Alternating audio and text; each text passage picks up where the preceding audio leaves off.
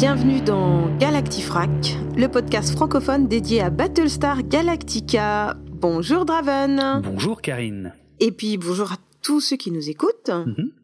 Alors dans cet épisode, on en est quand même à l'Analytica numéro 21.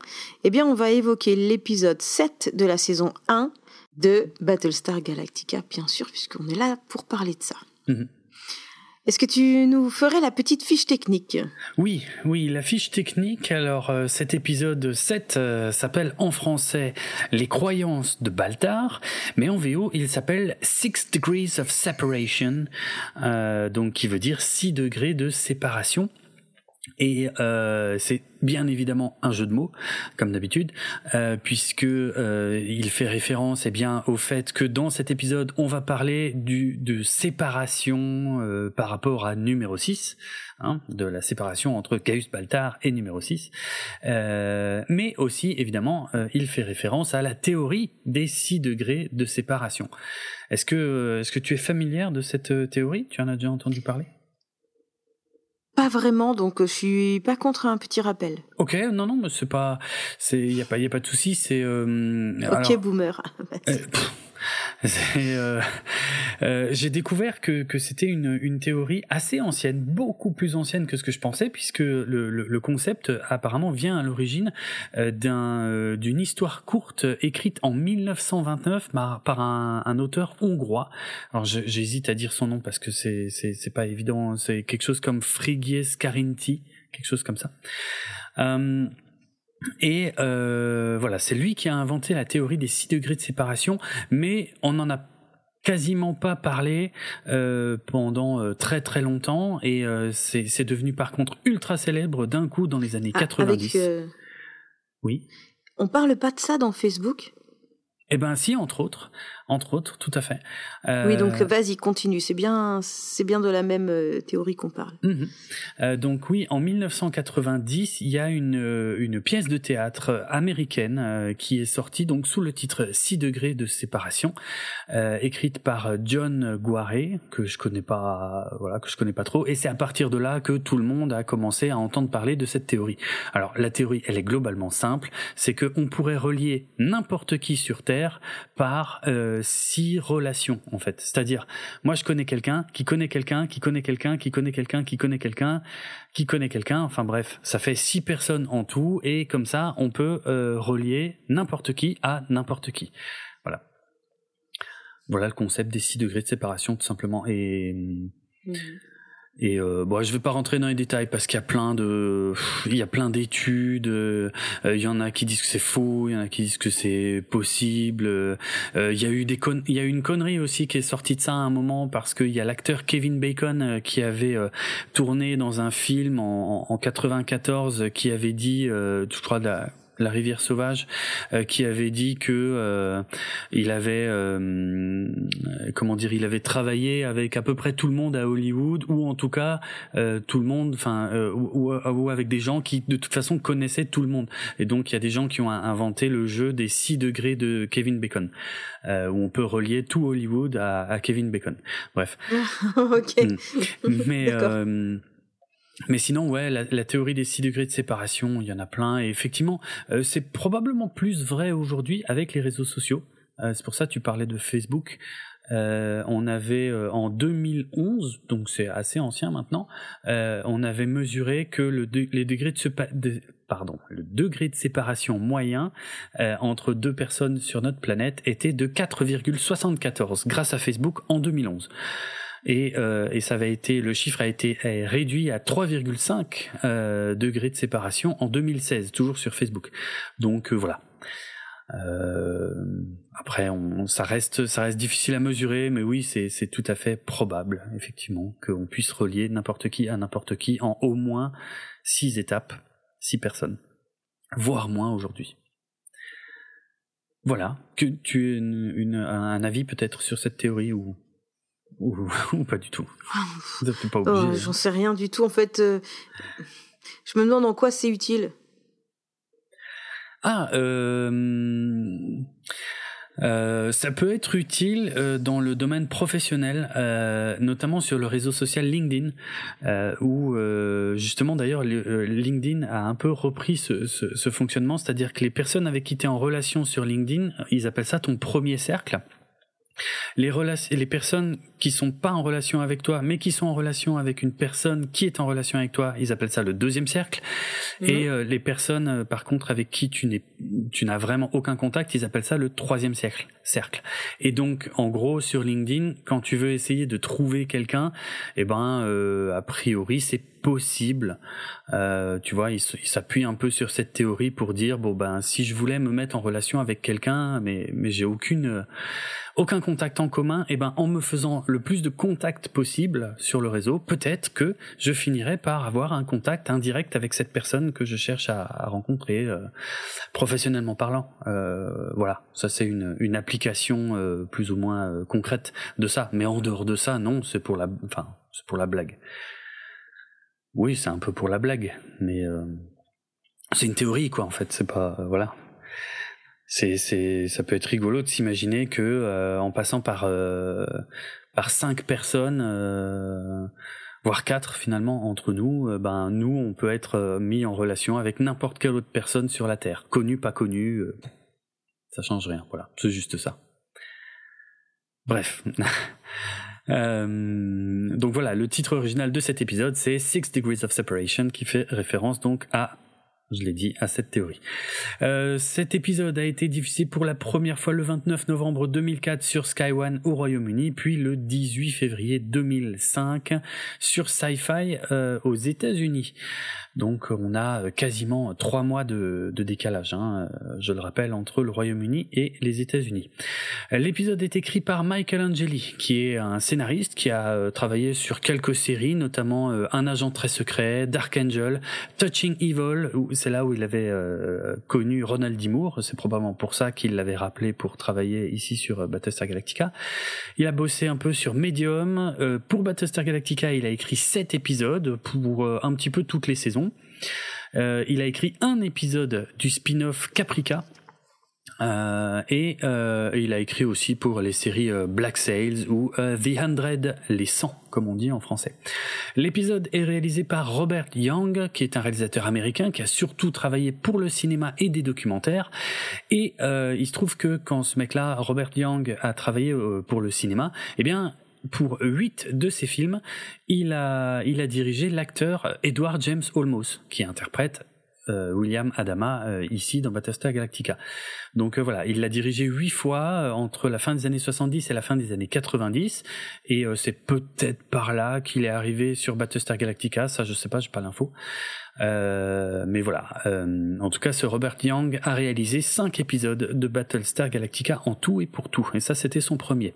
Le nombre de survivants dans la flotte est de 47 942 personnes exactement, et euh, c'est trois personnes de moins que l'épisode précédent. Et il s'est passé environ une dizaine de jours depuis l'épisode précédent. Voilà. Ok, et eh ben super, mais avant de décoller, est-ce que... T'en as pensé quoi de cet épisode, toi Ton avis? Euh, je l'aime bien. Euh, je alors, je l'aime, vraiment bien. Il y a un mais.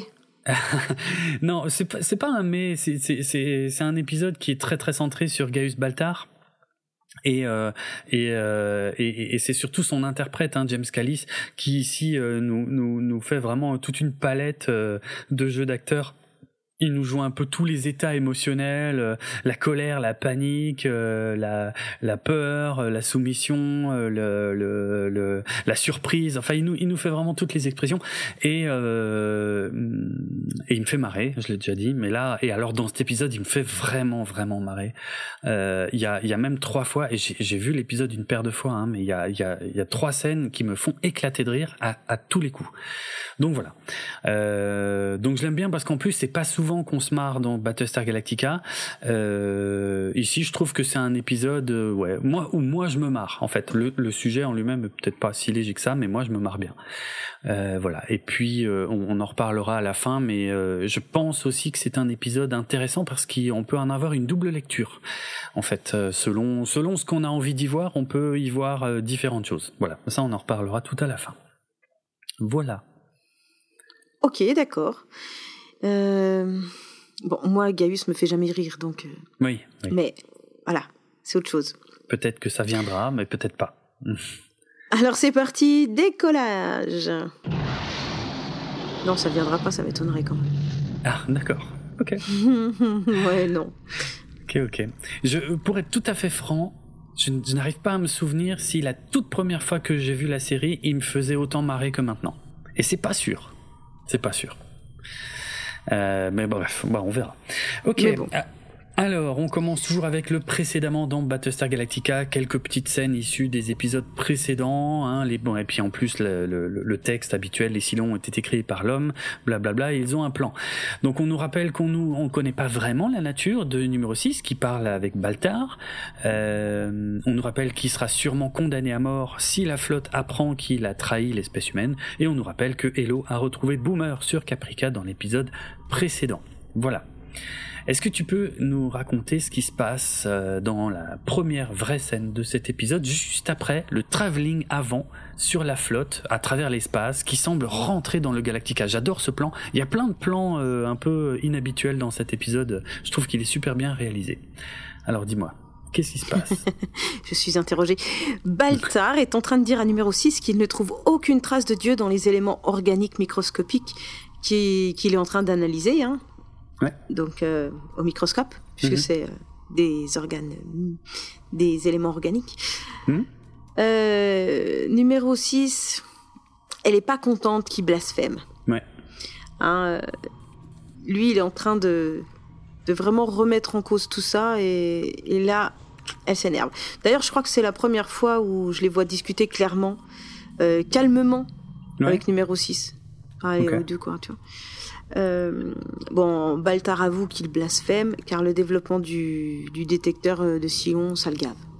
Hum, hum, Clairement, Voilà, il- c'est pas ce qui se fait chier qui, qui va sur ce terrain-là. Hum, Exactement. Et là, d'un coup, il se projette dans la chambre de sa maison. Mais je voudrais bien savoir comment ça marche, ça. Ah ouais. C'est une... C'est quand il veut, il pense à quelque chose très fort et hop Il est téléchargé dans sa tête.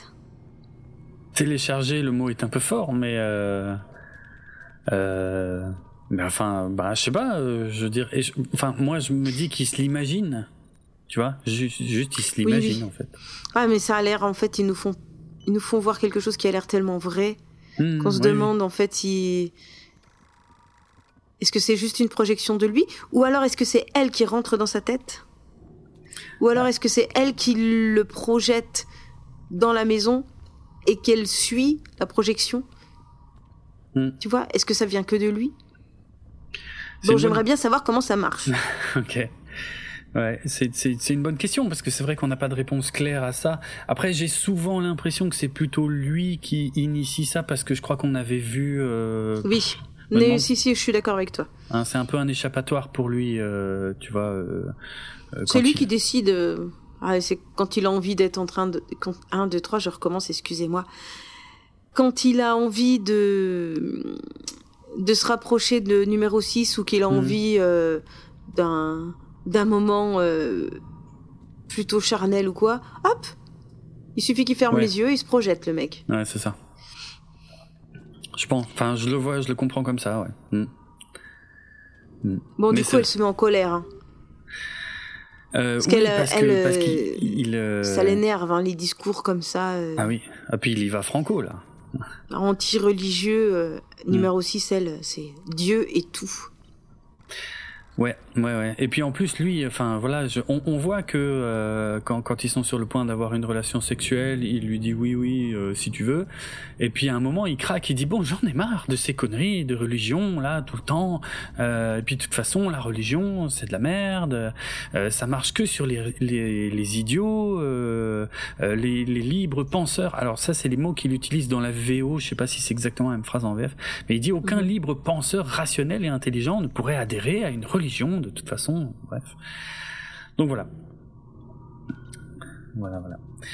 Euh, mais effectivement, elle, elle se. Enfin, elle se met. Ouais, oui, elle se met un peu en colère, mais surtout, elle se barre.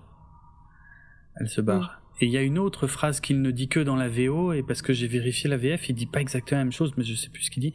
Euh, mais en VO, il dit euh, les silons euh, ne sont pas beaucoup plus que effectivement des grippins, des toasters, mais avec des belles jambes. Mais bon, quand il, quand il finit cette phrase, elle a déjà quitté la chambre et elle a disparu. Ça reste un enculé, quoi. Excellent. Ok, je m'attendais pas. Je m'attendais pas à ce que tu, tu voulais une autre conclusion plus fine non, non, non, pas forcément plus fine parce que c'est pas ce que tu dis n'est pas faux. Mais euh, non, c'est vrai qu'il ramène tout, toujours tout à ça. On en a déjà parlé hein, euh, aussi.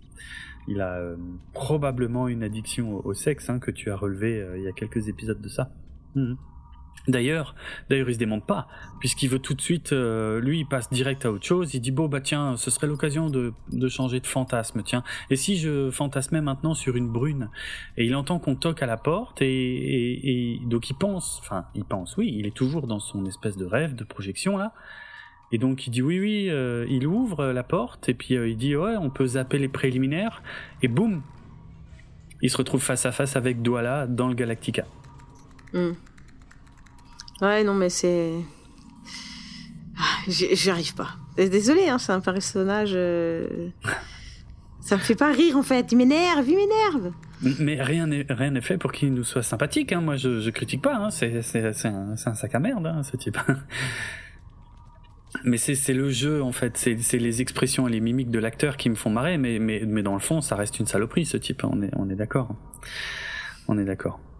Bon, bref, Donc il, a l'air con, quoi. Il se tape bien l'air con et euh, bon, euh, il lui dit qu'il qu'il a mm. l'habitude de parler tout seul, quoi, pour un peu se défendre, mais bon, ça passe pas. Il a quand même l'air con. Mm. Et puis quand il, euh, il arrive dans le CIC, puisqu'on lui dit qu'il est appelé dans le CIC, il voit numéro 6, juste à côté de la, de la table, euh, de, de, commandement, hein, euh, là où il y a un peu tout le monde qui l'attend, Adamal, Colonel Tai, euh, et je sais plus qui est là aussi, je sais plus si c'est Apollo ou Gaïta. Bref. Je crois que c'est plutôt Gaïta. Et quand il passe à côté numéro 6, il lui dit Ah, c'est joli ça, ce que tu portes, tu pourrais déboutonner ton chemisier. Et elle est outrée. Et je pense pas que ça m'ait fait Oui, elle fait très bien la prude. Oui, ah oui, ça oui. Mais euh, elle est, mais en fait, la première fois que j'ai vu l'épisode, ça m'a pas fait rire parce que je savais pas en fait mm. qu'elle était vraiment là. Mais maintenant, à chaque fois que je revois l'épisode, à chaque fois qu'elle qu'elle est outrée, je, ça me fait éclater de rire à tous les coups en fait, parce que je, je, je vois ce qu'il est en train de faire euh, et il est en train de se ridiculiser devant tout le monde. Et euh, enfin, c'est fantastique quoi. Euh, mais n'empêche, hmm. techniquement, quand il est en train de la regarder, il pense que donc c'est une projection et que personne ne la voit. Oui. Mais il lui parle quand même devant tout le monde. Donc cette voix-là, personne ne l'entend. Ouais, on a déjà eu ce cas. Hein. Souviens-toi, je crois que c'était il y a deux deux. On en a déjà parlé. Ouais, des fois. ça, c'est vrai que c'est pas toujours très cohérent. Euh, il y a des fois où il parle euh, et personne l'entend. Enfin, il y a eu une fois un épisode où il parlait clairement et, et la présidente Roselyne ne l'entendait pas, mais la plupart du temps, euh, il se débrouille pour faire des phrases à double sens ou alors pour parler tout doucement ou des trucs comme ça. Et là, il lui parle tout doucement. D'accord, ok. Ouais, ils ont essayé de faire un peu gaffe quand même. Alors pourquoi il est convoqué? Bah Parce que Adama l'informe que euh, Madame Godfrey porte de graves accusations contre lui euh, des accusations de, de trahison hein, et qu'il devrait avoir la chance d'y répondre. Et donc on voit Baltar qui cherche euh, cette Madame Godfrey, il regarde partout, euh, et, les autres qui lui disent, bah, elle, est là, elle est à côté de vous. Oui, c'est numéro 6 déguisé en prude jeune femme. En prude, ok. Oui, oui. Bah c'est une autre. Enfin, c'est une. Oui, là, c'est une numéro 6. Ça, nous, on le sait. Baltar le mhm. sait. Les autres ne le savent pas. Mais... Toi, tu dis que c'est une autre. Ah ben évidemment que c'est une autre. C'est euh, puisque elle est, elle est, elle est physique là. Elle, est, elle, est, palpable, tu vois. Je veux dire celle, celle à laquelle il parle tout le temps. Elle, est, que dans. Ben on, enfin on sait pas, on connaît pas sa nature en fait. Mais on sait pas, en tout cas on peut pas en déduire que c'est la même. Ah, j'ai cru que c'était la même. Ah, tu pensais que c'était la même? Bah Ah, oui, que pour une fois, elle était réelle, quoi. C'est pas impossible en Parce fait. est, je pense qu'ils sont capables, ils sont capables de ça. Moi, en fait, je, je m'imagine depuis le départ qu'il y a un Silon quelque part qui Hmm. existe Mhm. et qui lui envoie des messages dans, dans son inconscient, dans son conscient, dans ce que tu veux, Eh bien, euh, dans en- son slip. Oui, ça c'est clair. en, en toute honnêteté, il y a rien dans l'épisode qui contredit ce que tu dis là. hein. Effectivement, c'est possible. Ça pourrait. Ah, ça va alors. Non, non, c'est, c'est, on, on peut, on peut avoir cette conclusion, effectivement, effectivement. Surtout euh, au début de la série. Mm. Tout à fait. Euh, Mais c'est vrai que ouais, pour moi, pour moi, c'est une autre, mais peut-être pas. Peut-être que, peut-être qu'elle joue, qu'elle joue un rôle effectivement pour l'emmerder, parce que ça s'enchaîne bien avec la scène qu'on a vue avant où, où elle était fâchée et où elle est partie. Et donc là, elle, est fâchée, donc du coup, elle, elle revient sous forme physique, l'accuser d'avoir trahi euh, l'espèce humaine et d'avoir laissé les Silons pénétrer les systèmes informatiques de la défense coloniale. Et ce qui est important là-dedans, c'est que nous, ça, on sait que c'est vrai, en fait. Ce qu'elle dit, jusque-là, est totalement vrai.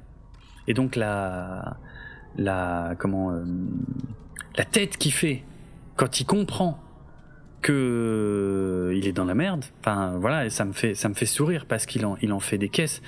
Euh, et euh, voilà. Bon, bref, j'aime bien.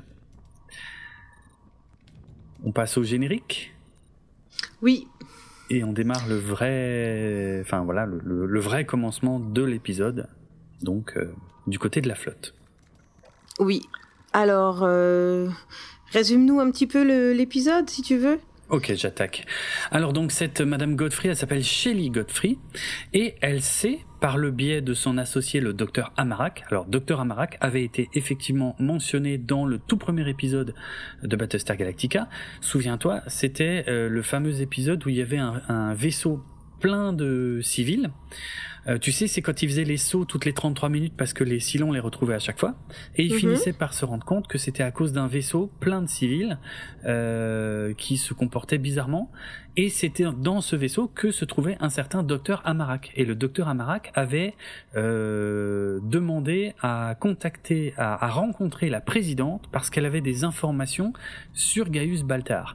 Et on avait vu dans cet épisode-là que Gaius Baltar était en panique complète et disait à la présidente non non mais il faut surtout pas, euh, il faut, enfin il faut détruire ce vaisseau euh, parce que vous comprenez il est sûrement plein de silons, euh, c'est un piège. euh, tu vois il était en panique totale de se faire balancer.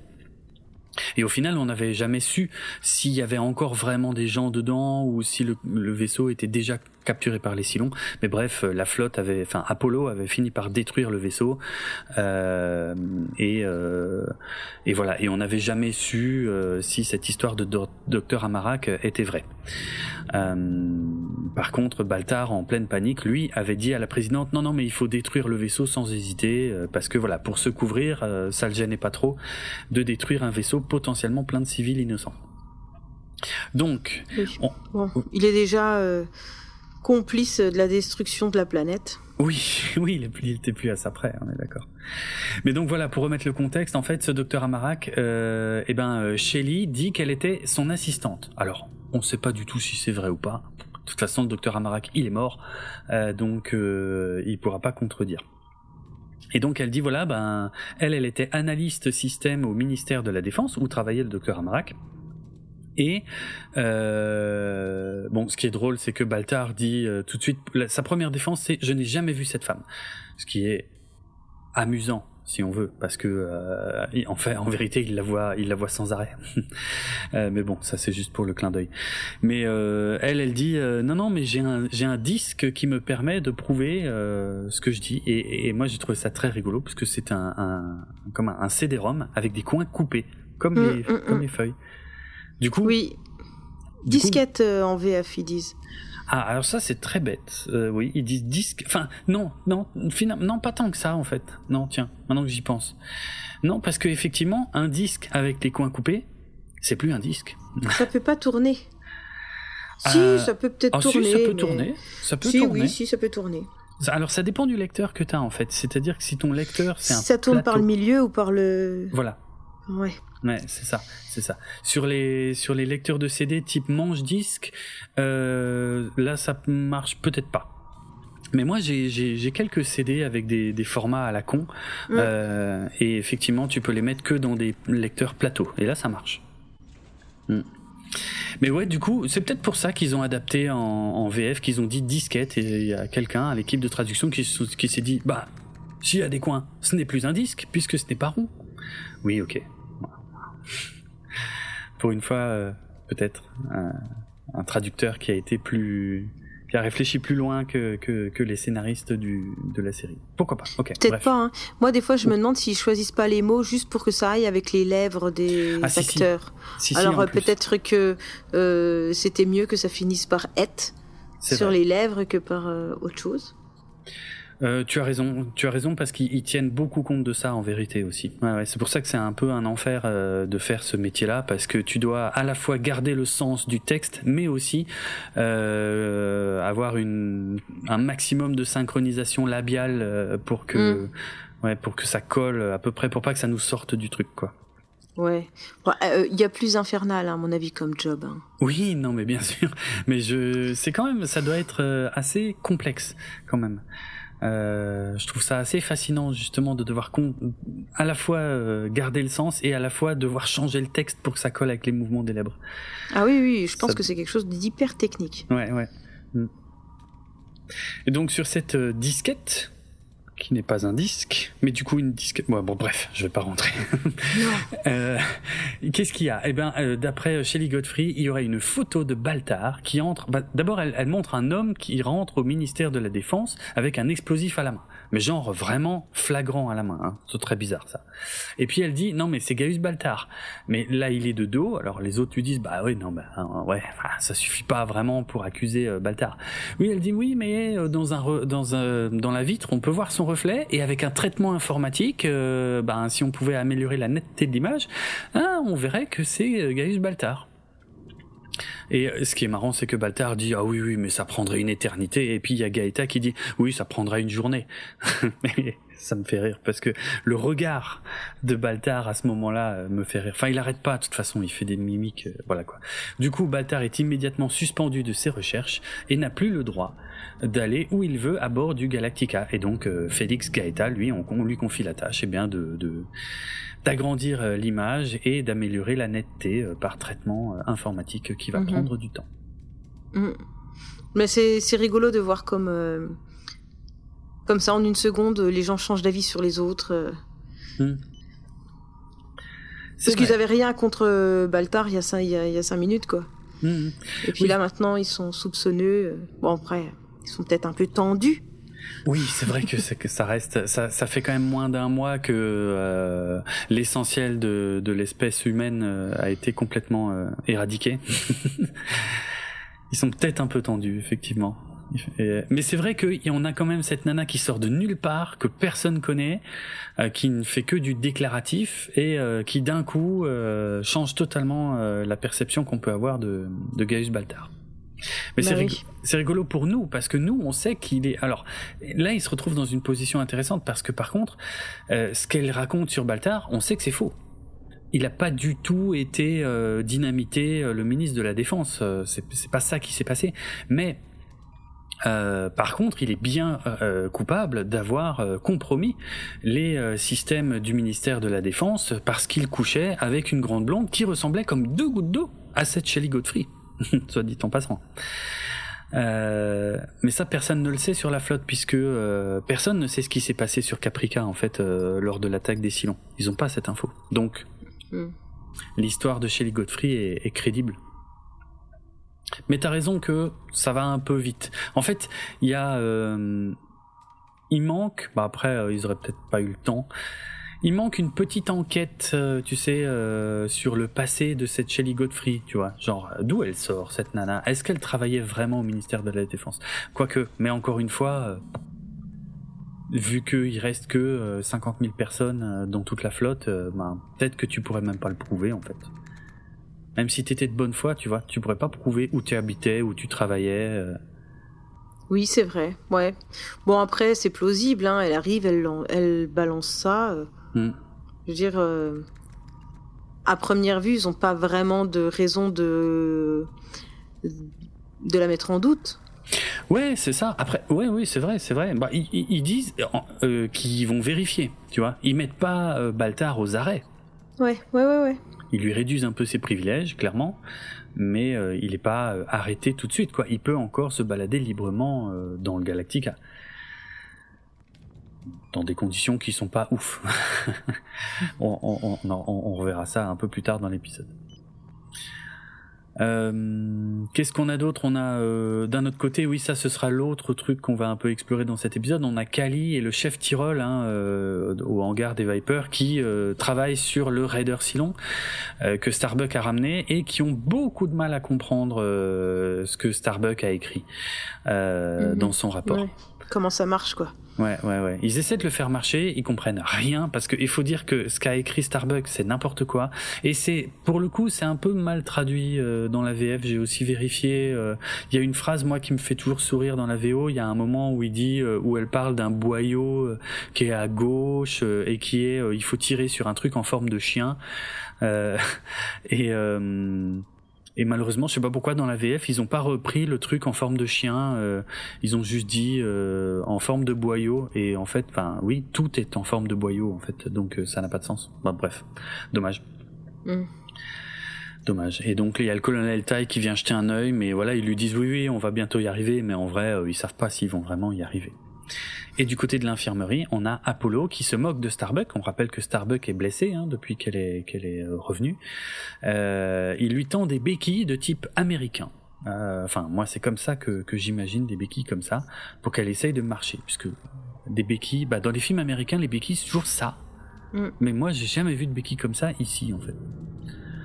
Alors, euh, bon, bref, ça, me fait, euh, ça me fait sourire. Est-ce que, est-ce qu'il y a une explication euh, culturelle à, la différence de forme des béquilles? Je ne sais pas. Je t'expliquerai après si tu, si tu veux. Ah ok ok ok cool. Euh, alors oui bah écoute juste pour la, la, fin de cette phrase de, de cette scène plutôt, euh, elle finit par s'énerver, euh, elle envoie chier euh, Apollo, elle envoie chier le docteur Cottle, elle lui dit frack off hein, en, en VO mmh, donc ça veut dire mmh. fuck off. Euh, elle réclame des antidouleurs. Le le docteur il me fait marrer mais ça j'ai déjà dit aussi hein, j'adore il me fait hein, il, il est cool ce docteur et il dit non d'une part il va falloir qu'on réduise vos pilules et en plus j'en ai besoin pour moi-même et il se barre. Ce qui est pas vrai du tout. Mais, Pendant qu'il fume une clope. Pendant qu'il fume absolument une clope dans l'infirmerie, oui. Une clope ou un cigare, j'en sais rien, mais. Non, non, une clope, lui, lui c'est des clopes. Ouais, bon, moi, je suis toujours dérangé par cette histoire de. Ah, bah, on est d'accord, mais c'est sûrement fait exprès. Hein. oui, bref, bref. Alors, puisque tu posais la question, je vais t'expliquer. Alors, en Europe, on utilise des béquilles qu'on mhm. appelle des cannes anglaises. Tu sais, c'est les béquilles euh, qui sont... Euh, pardon, euh, excusez-moi. C'est des béquilles qui offrent donc un double appui, c'est-à-dire que tu as la main qui se pose sur la poignée et puis tu as mm. l'avant-bras qui est calé par, une, par un petit demi-cercle. Ouais, ouais, ouais. Une béquille, comme on les a toujours vues, quoi. Donc, l'avantage, c'est que c'est très stable. Alors, tu peux l'utiliser toute seule, hein, avec une seule, sur un seul côté ou souvent on, les a par deux, c'est quand même plus stable. Hmm. Par paire. Ouais. D'ailleurs, faut quand même savoir que comme à la base c'est fabriqué en bois, et eh ben c'est apparu que après la machine à vapeur parce que pour courber le bois, mhm. eh bien il fallait de la vapeur. Ah ok, tiens. Donc euh, pour situer euh, depuis quand ça existe? Avant, hmm. tu avais une canne ou un bâton Ouais, juste un bâton, ouais. Voilà. Et ce que tu vois dans les films, ce sont des béquilles, comme tu dis, américaines. En fait, ça s'appelle des béquilles axillaires. Ouais. Et c'est pas forcément américain, c'est surtout que c'est prescrit aux gens qui peuvent pas trop utiliser leur poignet.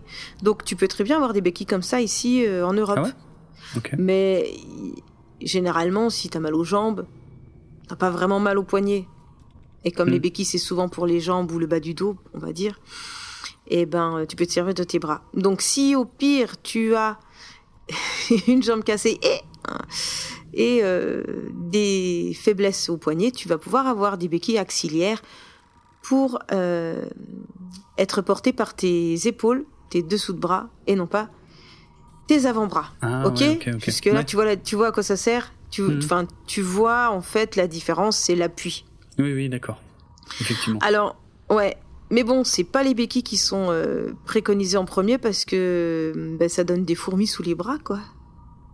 Ça, ah ouais? ça, en- Ça coupe la circulation? Eh ben oui, Hmm. tu vois?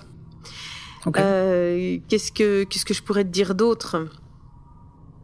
Euh, Oui, voilà, bon, il y a une différence de répartition du poids du corps, on est d'accord. Eh bien, figure-toi que c'est un Alsacien Arrête. qui a inventé ses premières béquilles.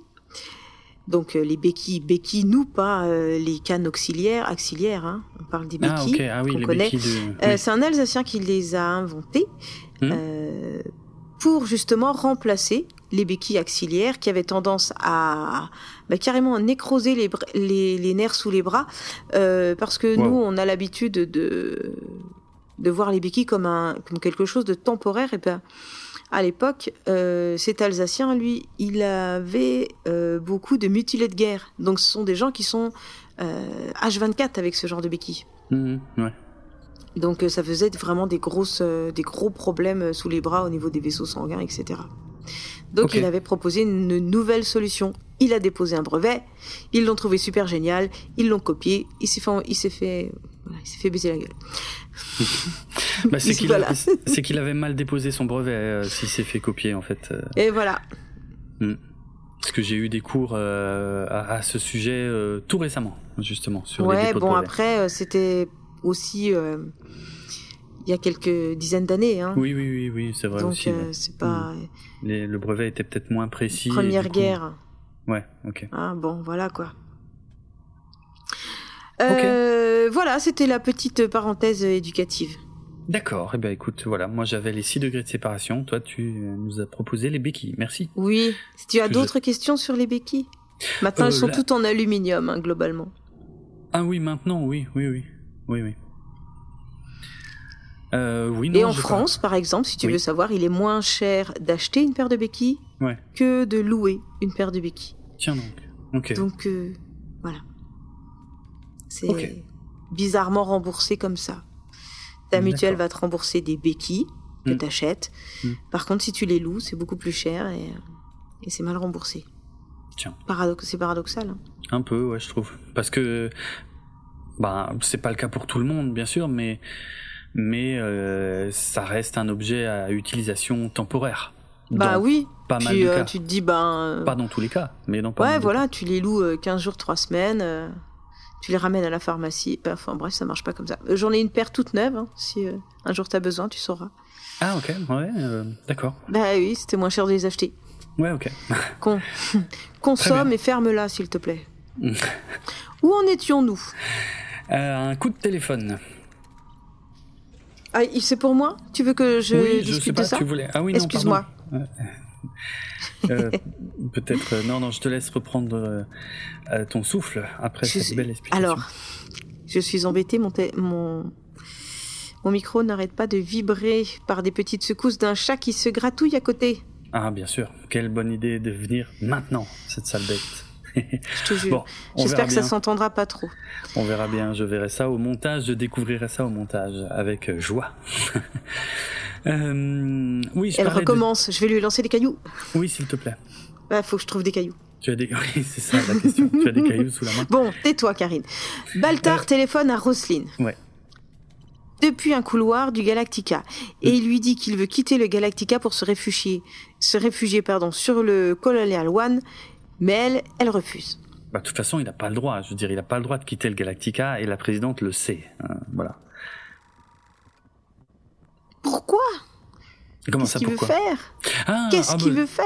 Ah non, mais ça, oui, c'est une bonne question. Bah, il, il ch- il cherche clairement à fuir parce qu'il il lui raconte des conneries. Hein. Il dit oui, euh, j'aimerais bien venir sur le Colonial One parce que j'ai oublié des affaires. C'est n'importe quoi. C'est vraiment l'excuse la plus Madame, madame, je peux aller aux toilettes euh, parce que j'ai vra- là j'ai vraiment envie. Puis la maîtresse, elle dit non, tu vas pas encore sortir dans le couloir. euh, On Hmm. sait très bien que c'est pour aller rechercher les affaires dans ton petit sac. Hmm? Ouais. Ça fait quand même un peu ça. C'est vrai. Et c'est d'autant plus intéressant que Roselyne était plus ou moins euh, maîtresse euh, à une époque. Donc Ah euh, ouais? ton, ton parallèle marche bien. Bah oui, elle était, elle était, euh, elle a été dans l'enseignement. Ah oui, c'est vrai que tu le sais pas forcément. Euh, c'est écrit dans la. Bible de la série.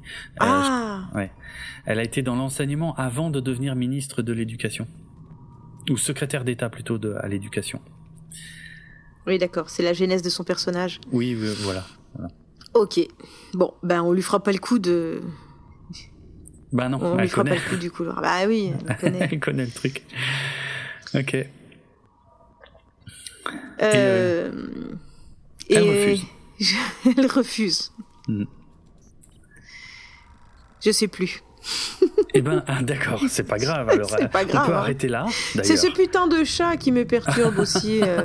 J'essaye d'être concentré sur deux choses. Je tiens mon micro, je- j'essaye de faire euh, un anti-ondulation.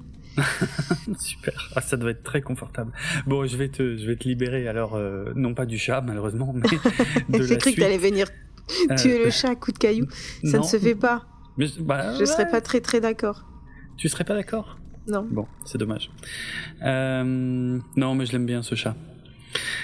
Eh ben, et figure-toi que lui, il dit à la présidente qu'il pense que Shelly est une Silon.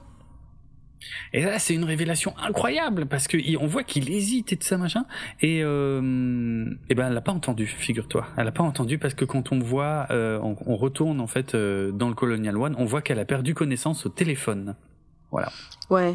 Elle, elle commence à vraiment être bien malade. hein. Ouais, ouais, ouais, ouais.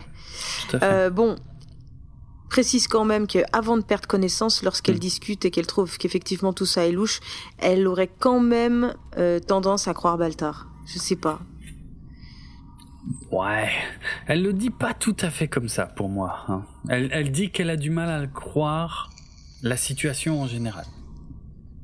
Pour moi, ça veut pas forcément dire qu'elle croit qu'elle croit Baltar. Mais Ah ouais, oui, ouais. mais ça marche. Ouais, ça marche aussi. C'est chacun son interprétation. hein. Mais Euh, bon, elle doit quand même pas avoir complètement confiance parce que je me souviens il y a quelques épisodes qu'elle avait dit il vaut mieux garder euh, le- ses ennemis proches euh, pour mieux les surveiller. Ah oui, c'est vrai. C'est vrai, c'est vrai. Et puis on en avait parlé dans l'épisode précédent. hein, En, en politique, c'est pas une débutante complète non plus. hein. Ouais, Elle se ça. débrouille pas mal. Pendant ce temps, Billy, il est complètement débordé par les questions des journalistes parce qu'il a fait une conférence de presse et Mm. c'est lui qui s'en charge. Et, et, et dans la panique, il a révélé, il a révélé l'info sur, euh, sur euh, un canal de communication. Ouais, c'est ça. C'est, c'est-à-dire que c'est Billy qui a qui a trouvé euh, la présidente Roselyne euh, inconsciente sur son bureau, et il a tout de suite dit euh, ah la présidente a perdu connaissance. Sauf qu'apparemment il y avait un canal de communication qui était ouvert à ce moment-là, et tout le monde a entendu qu'il a dit ça, ou en tout cas quelques personnes l'ont entendu et ont tout de suite fait circuler l'info. Donc c'est Billy qui doit gérer après en donnant une une conférence de presse. Est-ce qu'on peut le surnommer Billy le boulet à partir de là? Non Comment ça non? Il fait ce qu'il peut il a fait une sacrée connerie quand même. Non, C'est pas de sa faute. Il apprend. C'est intéressant que tu dises ça parce que c'est précisément ce que va lui dire euh, la présidente euh, juste après. Euh, mais on a d'abord le docteur Cottle qui gronde la présidente euh, parce qu'il lui demande combien de cachets elle a pris. Elle dit deux. Et moi j'adore le, le fait que il dit rien. Il continue de la regarder. Elle dit ok trois. Mhm. C'est c'est vraiment la petite fille euh, prise euh, la main dans le dans le truc à bonbons quoi. Euh, et le docteur Cottle il est vraiment pas content et il la gronde et il lui dit ouais vous avez quand même de la chance de pas être dans le coma. hein. Donc euh, voilà mais euh, Laura elle dit à Billy ok allez on débute tous ici moi tout ce que je veux là c'est être capable de donner une conférence de presse. Euh, le docteur lui dit bah je peux vous faire une piqûre mais il y aura des effets secondaires que vous avez pas kiffé. Elle dit ouais c'est pas grave faites-la. Elle Mhm. remonte. Elle remonte sa manche. Et ça, j'adore. Ça, c'est un, des autres moments où je me marre. Euh, le docteur lui dit, ce n'est pas ce genre de piqûre. Et là, le regard de Laura, qui en dit long. Ça me fait éclater de rire à chaque fois. Bon, le docteur Mais tu l'as vu combien de fois cette série pour dire je... ça me fait éclater de rire à chaque fois? Bah, je sais pas, chaque épisode, j'ai vu 4-5 fois maintenant, surtout pour, là pour préparer. Non, mais c'est, pour moi, c'est, c'est aussi symbolique d'un gag qui marche, en fait. C'est que quand Mais je oui. le revois, je le sais, et pourtant, je continue de me marrer chaque fois Je que te je le revois. taquine. Est-ce que le docteur Cottle est un bon professionnel, ou est-ce qu'il veut voir les fesses de la présidente? Hum. C'est la question qu'on peut se poser. Tu peux te la poser, mais alors, Merci. Tout d'abord, Jérôme, je tiens à te signaler que l'injection dans les fesses Hmm. est la plus fréquente. Tiens donc. C'est là qu'il y a le plus de piqûres. Oui, Ah ouais? car on injecte à cet endroit-là parce que, eh bien, tout simplement, on peut mettre plus de produits. Ah. C'est ça la différence entre Ah pourquoi dans les fesses et pourquoi dans le bras. Hmm. C'est pas juste pour le kiff. Ok. Euh, bah, L'injection dans le bras, euh, c'est pour les petites quantités comme les vaccins, tu vois. D'accord. C'est ça la logique. Et dans le bras, le muscle s'appelle. Le biceps. J'ai écrit Oui, je sais, mais je fais exprès de pas savoir parce que si tu m'avais posé la question sans que j'ai le truc sous les yeux, j'aurais répondu le biceps. Ah là. Voilà. Eh ben non, c'est le deltoïde. Eh ben, dis donc. Ben je- voilà. Je l'ignorais totalement. Donc, grosse injection dans les fesses. Dans les fesses, petite, Petite injection. injection dans, dans le bras. D'accord. Mais si, euh, si on fait une grosse injection dans le bras, le patient ne meurt pas dans d'atroces souffrances non plus. Je pense pas, je- mais je pense que ça fait peut-être plus mal. J'en sais Ah, ça, c'est- rien. ouais, ça, Par contre, tu pas- peux faire une petite dans les fesses, à mon avis. Ça, ça marche aussi. Oui, ça marche. Là, auquel aussi. cas, effectivement, pose-toi les questions sur ton docteur. Ok. c'est. Ah oui, tu fais bien. tu fais bien de signaler ça. Ok, ouais, ouais, c'est Oui. bien vu. D'accord, d'accord. C'est plus technique qu'on ne le croit, hein, mais je vais pas aller plus dans les détails. Ah, Apparemment, Hein t'as l'air d'en savoir un rayon. euh, sur les... Alors, je sais pas si c'est sur les fesses ou si c'est sur les piqûres. Mais je savais pas que t'avais tant d'infos, mais garde-en pour les prochaines fois. Il faut les, faut les diluer. Je n'ai jamais fait de piqûres ni dans les fesses ni dans les bras des gens. J'ai fait que des piqûres sous-cutanées pour chats. Ça, c'est pas difficile. C'est pas difficile. Non, Tu fais, tu fais, t'as fait des piqûres au chat. oui. Je suis pas sûr d'avoir envie de développer ça dans le podcast. Bah, c'était pour qu'il aille bien mieux. Oui, c'est vrai, je- j'en ai aucun doute. aucun doute. Et, et visiblement, il va mieux. Il a survécu, ouais. Mm, mm. Ouais. Ah là là. Ok, Bref, alors, on change de scène. on change de scène. Mm. On sort de chez le veto. Ah non, Ouais. C'est pas un veto. Ah, je plaisante. C'était rapport au chat, mais c'est Ah pas oui, grave. Je peux aussi me faire des blagues qu'à moi-même. hein. Oui, non, non, elle était. J'ai plus était- l'air con, mais c'est pas grave. Elle était bien, elle était très très bien. Euh... Shelly, qu'est-ce qu'elle a? Shelley, tu dis comment? Non, Shelly, bah, j'ai- il y a Shelly. Shelly, ouais. Shelly Godfrey. Pour une fois qu'elle fait pas la chienne en chaleur. Oh la vache. je, suis- je suis pas si sûr que ça d'ailleurs, hein, qu'elle fait pas la chaîne en chaleur dans la scène là. hein. Bah oui, c'est vrai. Elle Hein se retrouve dans les quartiers d'Adama et Ouais. il lui sert, il lui sert un verre d'eau, hein, puisque l'eau. euh, Est-ce que l'eau reste sacrée quand même tout le temps? Alors tout le temps, tu veux dire pendant toute la série? Ouais. Parce que là, honnêtement, je me souviens pas. hein. je sais plus. Bah non, parce Mais- que d'un coup j'y pense. La dernière fois, euh, l'eau, elle était quand même assez, euh, elle était sacrée. Du, du coup, c'est bon. Maintenant, on n'a plus rien à foutre ou c'est toujours autant, ça a toujours autant de valeur? Moi, je, je, je, je pense qu'il- que ce n'est pas un hasard et que euh, effectivement, euh, c'était il y a pas si longtemps que ça ces histoires de rationnement. Il est possible que l'eau soit toujours une denrée rare dans la flotte et que ça reste un fil rouge en fait. euh. Moi, je trouve qu'il y a un sens du détail, tu vois, dans le fait qu'il lui serve un verre d'eau. Mm. Euh, qui qui qu'on peut sûrement relier euh, à ce qui s'était passé dans les épisodes précédents. Je pense vraiment que c'est pas un hasard. Ouais. Je pense peut-être qu'on s'attarde un peu sur les détails là. Aussi, aussi, pas nécessaire. aussi. Euh, Adama avoue que tout ce qui se dit, tout ce que dit Shelly se goupille un peu trop bien, Mm. mais bon, sans preuve euh, directe quand même contre Baltar, quoi. Ouais. Euh, la pauvre Shelly, elle pleure. Mais elle, Elle- pleure sur l'épaule d'Adama, Ah, en oui, oui. disant qu'elle se sent seule et qu'elle a besoin de contact. Mm. Mais elle pleure pas. Elle lui fait un numéro de charme. Elle fait sa pauvre petite chérie qui a besoin de réconfort. Elle passe de l'allumeuse, hein, à la jeune fille à sauver. Parce que, bah, lui, c'est un papa, il va la protéger. Foutaise! oui, tu dis, elle passe de l'allumeuse à la fille à sauver, parce que pour toi, c'est la même, en fait, euh, que celle qui allume Baltar. Bah oui, et peut-être que. Alors, je ne sais pas encore, hein, mais j'aurais tendance à aller vers cette direction.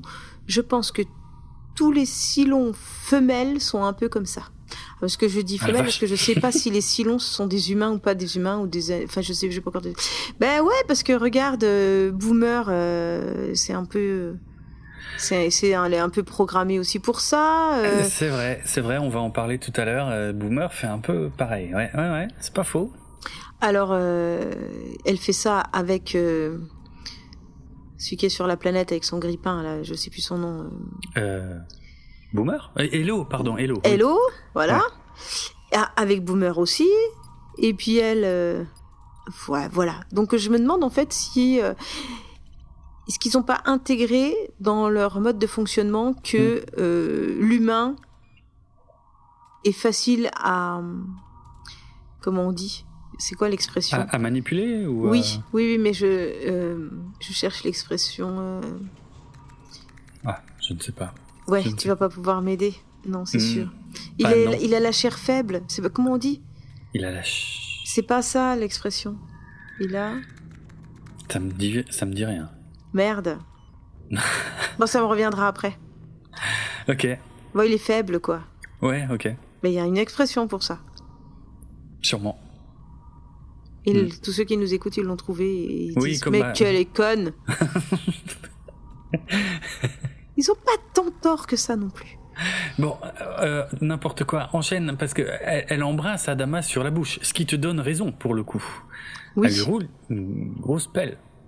Non, elle lui roule pas une grosse pelle. Elle lui fait un petit mais Non, mais, quand même. pour rouler une grosse pelle, il faut que les deux soient consentants. Hein. C'est vrai. Sinon, ça marche pas bien. Euh... J'ai une image. J'ai l'image de quelqu'un qui roule une grosse pelle à quelqu'un qui veut pas et qui a la bouche fermée. du coup, ça ressemble quoi à une léchotte de chien, quoi? N'importe quoi. N'importe quoi. C'est pas drôle du tout, hein. C'est une agression sexuelle, ce que tu décris. On ne lèche pas la bouche des gens. Non, puis c'est pas très Covid. Non, c'est pas.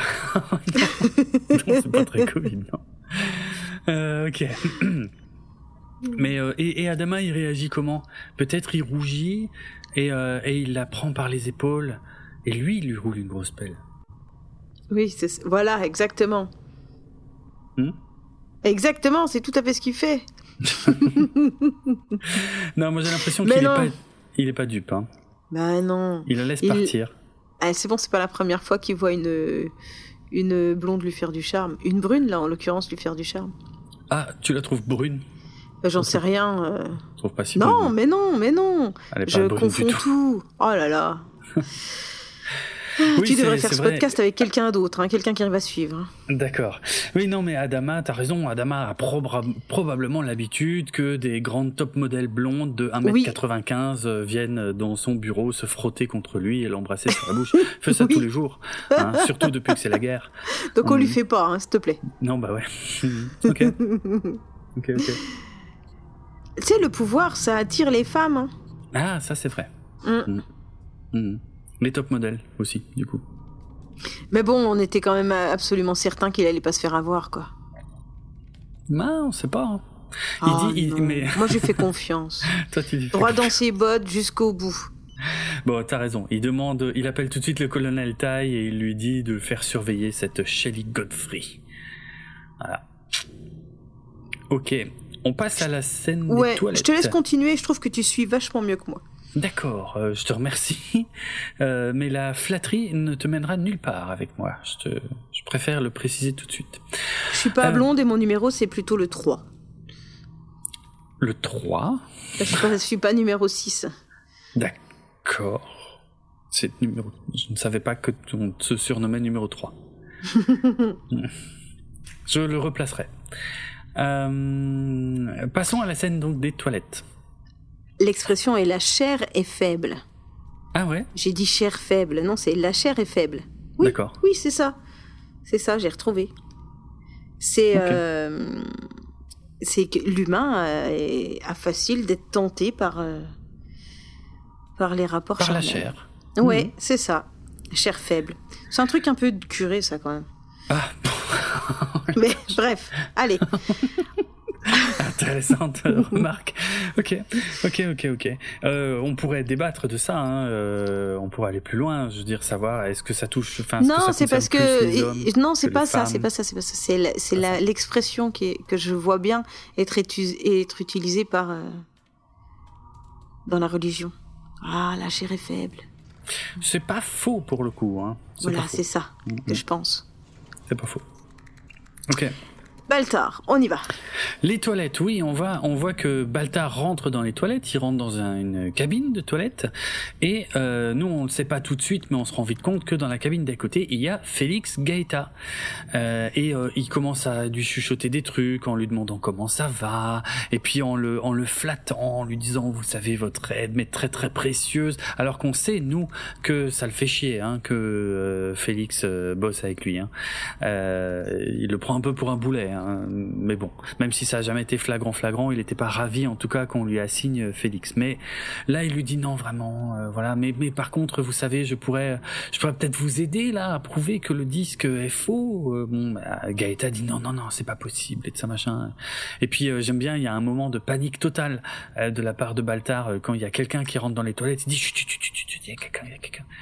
On se rend compte que les toilettes sont mixtes d'ailleurs. Enfin. C'est pas vraiment une nouvelle info, hein. je crois qu'on l'avait euh, déjà vu dans la euh, mini-série. Les toilettes, les douches, tout ça, euh, c'est complètement mixte. Et puis bah, Gaëta tire la chasse et puis s'en va à toute vitesse. Il y a Baltar qui sort de la cabine comme une comme une fusée aussi, qui lui dit mais vous avez oublié de vous laver les mains. Alors ça, ça me fait éclater de rire. Voilà, ça c'est le deuxième éclat de rire de Baltar pour moi quand il lui dit ça. Vous avez oublié de vous laver les mains. Ça ça m'éclate. Euh, et Baltar se rend compte que la femme qui est dans les toilettes, c'est Shelley Godfrey. Justement. Alors, et alors là, il y va, mais comme un, il est furieux, il, ouvre le truc, la cabine de toilette, il l'agresse, il lui dit, je veux des réponses, je veux je sais que vous êtes une Silon.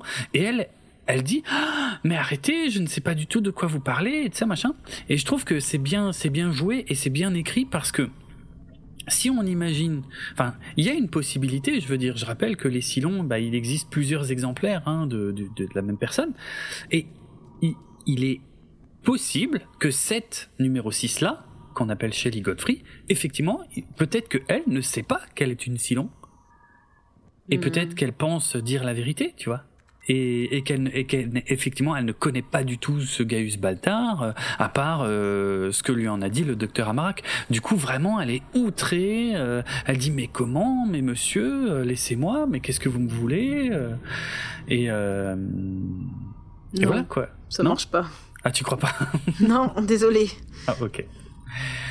Ok, ok. Bon, bah, Baltar, de toute façon, il est furieux, il, il gueule dans les toilettes, et, et puis, euh, ouais, il dit, il dit, j'en ai marre, j'en ai marre d'être gentil, euh, et, euh, et là, il dit en VO une de ses plus belles répliques de toute la série, mais malheureusement hum, intraduisible en VF pour le coup. Donc là, je peux pas jeter la pierre euh, au, euh, au traducteur.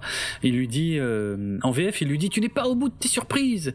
Mais en vérité, c'était pas ça qu'il disait en VO. En VO, il utilise une expression. Enfin, dans le script, ils avaient écrit une expression qui est très célèbre, une expression en anglais qui est très très connue, qui est No more Mr Nice Guy. Voilà. No more Mr Nice Guy, euh, ça veut, c'est une expression qui veut dire, euh, alors si on traduit littéralement, euh, fini d'être, enfin c'est difficile à traduire littéralement d'ailleurs, mais mais fini d'être Monsieur gentil. Voilà. En gros, à partir de maintenant, je ne serai plus gentil. Voilà, no more Mr Nice Guy. Je, ne serai plus Monsieur gentil à partir de maintenant. Voilà, c'est une, c'est aussi une chanson très très très célèbre de Alice Cooper que j'adore. C'est un de mes titres préférés d'ailleurs d'Alice Cooper. Bref. Euh, et en fait, l'acteur James Callis, pendant le tournage de cette scène, avait eu une idée géniale de dire mais attendez, no more Mr Nice Guy. Euh, et si je disais plutôt no more Mr Nice Gaius, parce que du coup ça marche bien. Et, et effectivement, le, le, jeu de mots est assez sublime. Euh, et donc, euh, en VO, on le voit gueuler No more Mr. Nice Gaius Et euh, c'est juste génial, quoi. Voilà, fini d'être gentil, mais avec un, un, jeu de mots sur son propre prénom, quoi. Et, et il gueule ça euh, tout en étant furieux. Enfin, c'est génial, quoi. Et puis là, il se rend compte qu'il y a quelqu'un qui est rentré dans les toilettes derrière lui, et puis il sort des chiottes en disant Ah, les femmes. Enfin, voilà, quoi. Euh, bon, c'est une scène que j'aime beaucoup. Euh, apparemment, c'est une scène que toute la scène des toilettes, c'est une scène que Ronald D. A comment euh, c'est lui qui a conçu cette scène au départ. il y tenait beaucoup, ils ont beaucoup travaillé dessus. Et apparemment, la chaîne n'en voulait pas et voulait la couper du script. Il a dû beaucoup insister pour la garder et euh, parce que la, la, la, la, chaîne ne voulait pas que on montre des gens sur des toilettes. Voilà assez dingue là où la censure de la chaîne euh, se, se trouve euh, dans cette série. Euh, du coup, ce qu'ils ont fait, c'est que Ronald D. Moore a beaucoup discuté avec le réalisateur Robert Young pour trouver, pour un, un peu contourner le problème et ne jamais montrer des gens sur des toilettes. Euh, du coup, euh, c'est pour ça que ben, si tu regardes bien la scène, la caméra ne rentre jamais dans les cabines de toilettes en fait. On, La mhm. caméra reste toujours à l'extérieur et euh, on, on, voit, on aperçoit les visages uniquement par les interstices, surtout dans le dialogue du début hein, entre Gaius et, euh, et Gaïta. Euh, en fait, on, on, voit, on voit juste un peu leur visage comme ça euh, par, euh, ouais, par, le, par, par la fente euh, qu'il y a entre, entre la porte et les montants des portes, quoi. Voilà et, du coup, euh, euh, même dans le script, hein, c'était euh, Ronald D. Moore avait fait préciser qu'il fallait que les caméras restent toujours à l'extérieur des cabines de toilette et c'est pour ça qu'ils ont qu'ils ont fait ça comme ça et je trouve que c'est euh, c'est vraiment bien mis en scène parce que on, on, comprend on comprend très bien ce qui se passe quoi. Voilà. Bon, le chef Tyrol, lui, il est furieux de pas réussir à faire fonctionner le, raider si long. Euh, il s'énerve. Euh, il y a d'ailleurs Boomer qui vient le voir au même moment euh, dans le hangar et qui lui dit que le raider, euh, c'est pas une chose, c'est euh, c'est un silon et que c'est probablement comme un animal créé génétiquement pour se battre. Et en même temps qu'elle dit ça, elle caresse le le raider silon. C'est assez euh, assez étrange comme scène. Et donc elle dit qu'il faut euh, avec un grand sourire d'ailleurs, il faut il faut le traiter comme un animal de compagnie euh, pour qu'il réponde. Voilà, une scène Ouais, elle caresse un peu comme un chien blessé, quoi. On, on voit qu'elle a de l'empathie ah, hein, ouais. pour le pour le silon. Mmh. Et Tyrol, ça le surprend quand même. Ouais, hein, bah normal, normal. Euh... Et, et d'ailleurs, elle a l'air de se rendre compte d'un coup que ce qu'elle dit est étrange, puis elle se barre. Et, euh, et d'ailleurs, je, je réalise qu'on ne sait pas de quoi elle venait lui parler. Euh, d'ailleurs, euh, peut-être que ça avait un lien avec leur rupture, parce que je rappelle qu'à la fin de l'épisode précédent, ils se sont séparés. Ben, on saura jamais. Bon, voilà. Mais ouais, petit moment bizarre en ce qui concerne Boomer, qui, voilà, bah nous on le sait, est une Silon, mais elle a priori ne le sait pas et ça lui fait peut-être faire des trucs bizarres. Euh, on passe à une scène que j'aime bien à l'infirmerie où on a le colonel Tai qui passe voir Starbuck. Et alors il fait genre euh, euh, qu'il est surpris, qu'elle soit pas sur pied. Il dit que le chef Tyrol l'a envoyé pour qu'elle l'aide à, faire fonctionner le, raider Silon, quoi. Hein, mais, mais vu qu'elle est pas sur pied, il dit non, bah, c'est pas grave, ça peut attendre. Et là, elle lui dit, ah, sérieusement, vous pensiez vraiment que cette connerie là de, psychologie inversée, ça marcherait sur moi, hein? Vraiment? Et il dit, ah non mais moi je m'en fous, hein ah non, non, moi, chaque jour que vous passez dans ce lit ne fait que confirmer ce que je pense de vous. Hein. Alors là, je me dis, il est super fort. Parce que ça marche, tu vois, je veux dire. Effectivement, que ce soit vrai ou pas qu'il s'en foute, ça ne peut que faire enrager euh, Starbucks, ce qui vient de lui dire. Ouais, c'est clair. que ça, ça marche super bien. Et puis ça marche super bien parce qu'on on avance des fois plus quand on est vexé et en colère que que simplement par la volonté, quoi. Hein. Mmh, mmh, ouais, c'est vrai. Et ça, c'est un moteur, quoi. Ouais, ouais, et puis bah là, il l'utilise bien parce qu'on voit bien hein, qu'il, euh, je veux dire, il n'y a pas trop de doute, il venait pas la voir euh, pour discuter. Non, non, il venait la voir pour la pour se foutre d'elle et pour pour la motiver. Et effectivement, même si elle s'en rend compte, ça marche parce que parce que la réponse qu'il fait, elle est parfaite quoi. Non non mais restez là. Hein. Moi ça ne fait que confirmer euh, ce que je pense. C'est assez parfait. Il a raison entre guillemets d'utiliser ce, ce ce biais là, si on peut dire ça comme ça. Bon, on a euh, Baltar. Je rappelle que Baltar euh, euh, est, toujours en panique. Il est dans le bureau d'Adama. Il lui dit qu'il est convaincu que Shelly Godfrey est une agent Silon. Alors je rappelle que agent Silon, c'est assez vague. Ça lui permet d'éviter de dire que c'est une Silon tout court. Euh, euh, agent Silon, ça peut juste vouloir dire, bah c'est une complice quoi, peut-être des Silons, euh, parce que il a, il a pas de preuve, tu vois, que que c'est, euh, il peut pas dire, je suis sûr que c'est une Silon parce qu'il pourrait pas le prouver, euh, même s'il le sait. Euh, et en même temps, on a un montage parallèle où on le voit dans sa maison en train de chercher numéro 6 partout. Euh, et où il lui dit euh, S'il te plaît, t'es où Notre relation était quand même spéciale. Bref, c'est le, le, le, parallèle est vraiment bien fait, tu vois, dans le sens où il y, a, y, a, la détermination qu'il a face à Adama, et d'un autre côté, le, on, on voit qu'il est en panique en vérité dans sa tête. Enfin, si la maison représente son état d'esprit dans sa tête, moi, je, je, je, le lis comme ça, quoi. Il est, il est, il est en panique. Alors il essaie de convaincre Adama de terminer son détecteur de Silon pour prouver que Shelly est une Silon. Tu vois, plutôt que de l'accuser, il dit non, mais si je pouvais avoir un peu de, de tissu euh, de Shelly, je le testerais et là euh, peut-être on verrait si c'est une Silon. Mais Adama il dit non, non, non, non, non. Vous ne touchez plus à votre matériel de recherche. Alors Baltar dit ouais mais je peux expliquer à Gaëta comment faire. Euh, non, Adama il dit non, si c'est votre visage sur la photo, tout votre laboratoire sera démonté, tous les gens à qui vous avez parlé seront interrogés et ce sera terminé. Voilà. Et on voit que vraiment euh, Baltar dans sa tête, dans sa maison, il est euh, il dit à numéro 6 non mais je suis prêt à m'engager avec toi et il est con parce que c'est pas là-dessus qu'ils se sont pris la tête, tu vois. Euh, il, il, est pas encore au stade où il est prêt à admettre euh, l'existence de Dieu ou, euh, ou le fait qu'il croit en Dieu. Non, non, là, il essaie de marchander avec autre chose. Sur son engagement avec numéro 6. Bon, bah, ça ne marche pas puisqu'elle ne réapparaît pas. Mais voilà, puis après on le voit sortir du bureau d'Adama, on le voit marcher dans un couloir, tout le monde se retourne sur son passage et les gens le traitent de traître. Voilà. Bon, du côté de Gaëta, euh, eh ben, eh ben, il s'avère qu'il a fini de décoder la photo et le visage de Baltar apparaît bien.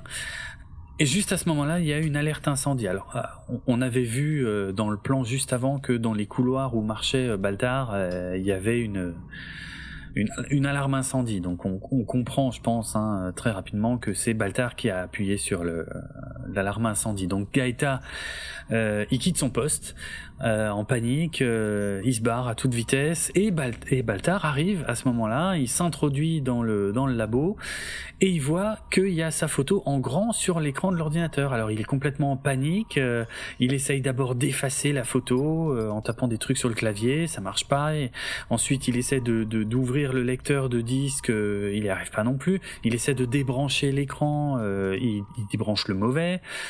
puis il est sur le point de, détruire l'écran avec un tabouret. Alors, ce qui est complètement con, euh, puisque euh, détruire l'écran ne détruit pas les informations qui sont dans l'ordinateur. Hein, mais bon, bref, c'est un cliché habituel au cinéma. Et bon, là, on était encore au début des années 2000. Allez, on va leur pardonner ça. Mais enfin, c'est un peu un truc stupide qu'on a malheureusement trop vu dans les années 90 où les mecs vidaient leur chargeur dans l'écran de l'ordinateur pour détruire les données, alors que bah, ça détruit rien du tout en fait. Euh.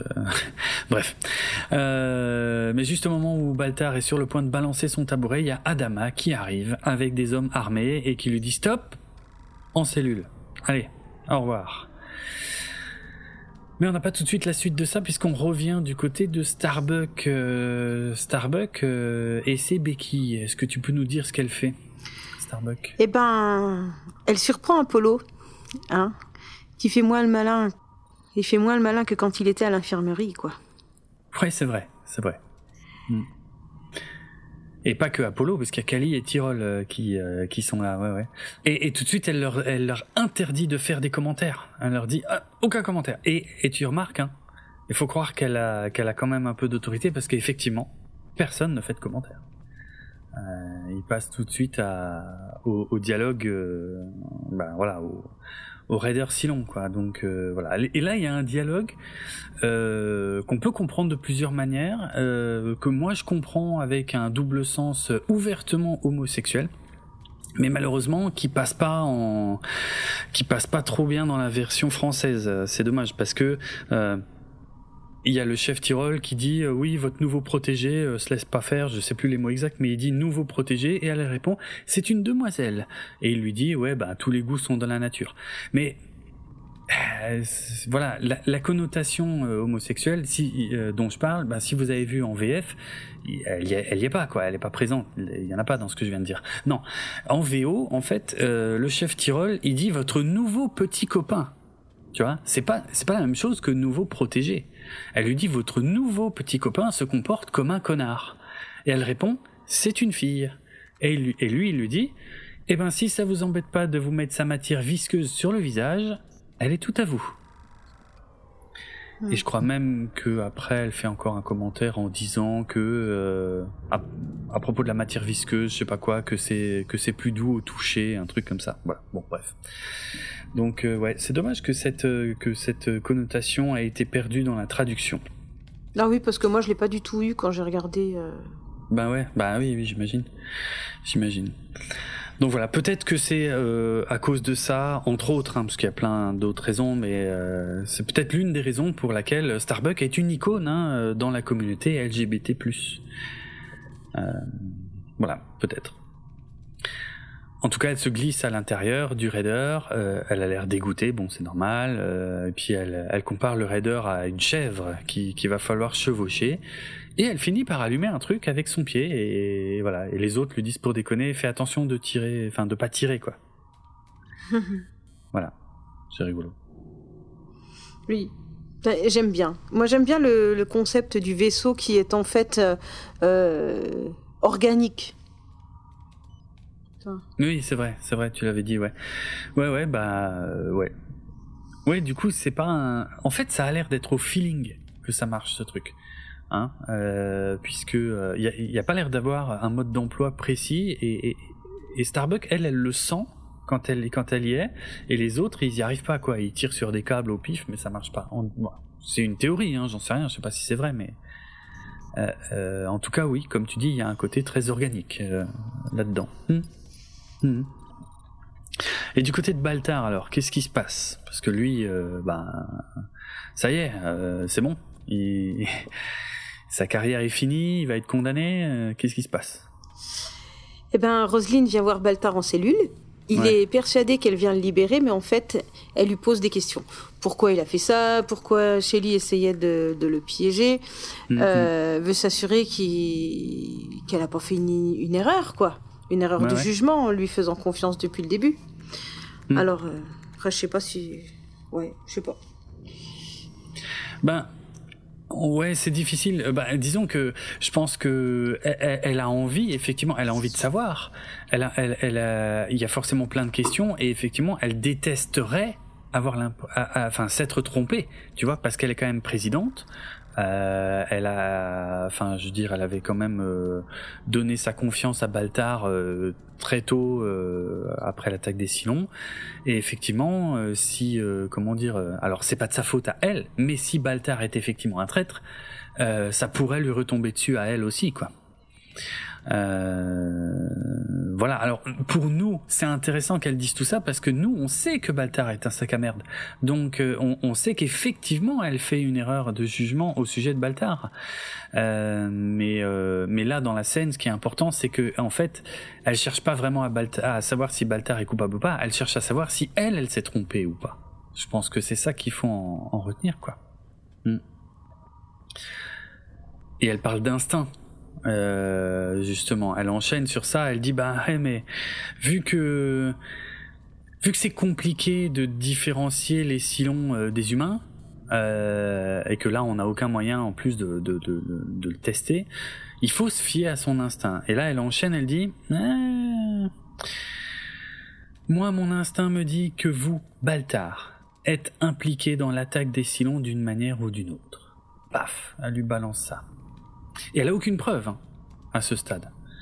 Elle a aucune preuve et c'est risqué qu'elle lui dise ça, hein, parce que s'il est innocenté, alors elle a l'air con. Mais euh, là, elle dit, ah, genre, je l'ai toujours senti, tu vois. Mm. Tu vois le genre. Euh, c'est intéressant parce que elle, normalement, en tant que bonne stratège, elle devrait pas dire ça à ce moment-là. Elle devrait attendre d'en savoir plus. Mais je pense que là, c'est un truc, euh, c'est un truc scénaristique en fait, pour créer de la tension entre ces deux personnages.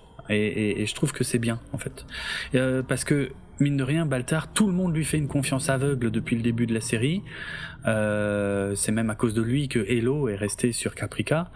Euh, il est temps que quelqu'un doute même s'il n'est pas coupable de ce qu'on l'accuse là, il est temps que quelqu'un lui dise Moi, je vous aime pas plus que ça. Non Je sais pas. Qu'est-ce que t'en penses? Ouais, peut-être. C'est. Oui. Je sais pas. Ça montre. Euh, ça montre qu'ils sont encore dans, dans des états d'urgence, quoi. Ils doivent prendre. Euh, ils doivent prendre des décisions là tout de suite. Ils n'ont pas le temps mm. d'attendre qu'il y ait une enquête avec une longue procédure, les tribunaux. Euh. donc ils sont un petit peu obligés de faire confiance à leur instinct. Mm. Oui, oui. En plus, le timing est très mauvais pour la présidente, qui, je le rappelle, a fait un malaise euh, un peu avant ça, et euh, donc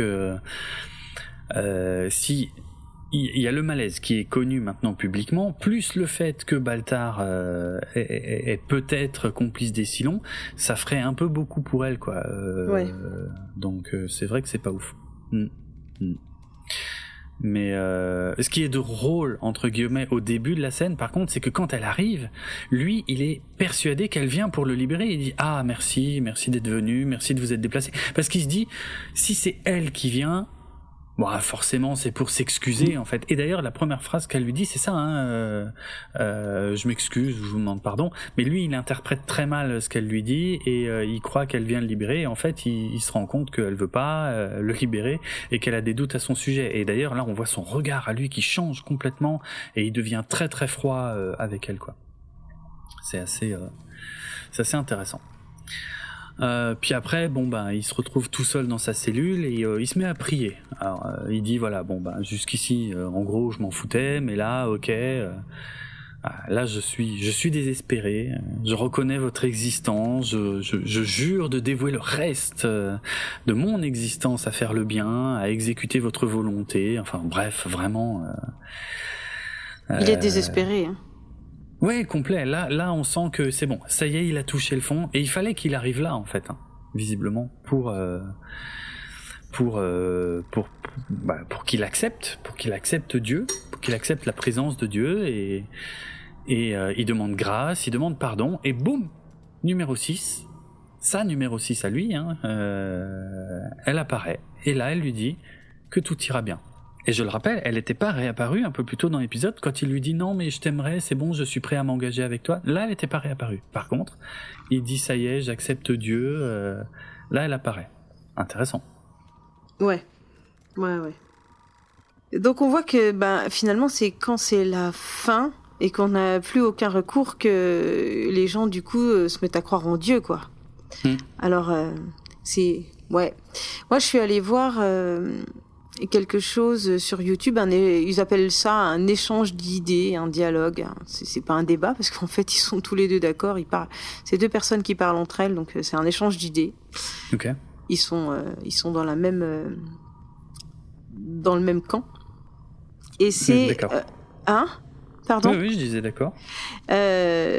C'était Dieu existe-t-il? Alors c'est avec Michel Yves Bolloré qui est le de la même famille que les Bolloré qu'on connaît. Ah oui, ok, d'accord. Ouais, ça doit être son grand frère ou un truc comme ça. Euh, alors, oui. Parce qu'il a écrit un livre. Ouais. Euh, Dieu existe-t-il hein, Clairement, ça doit être un.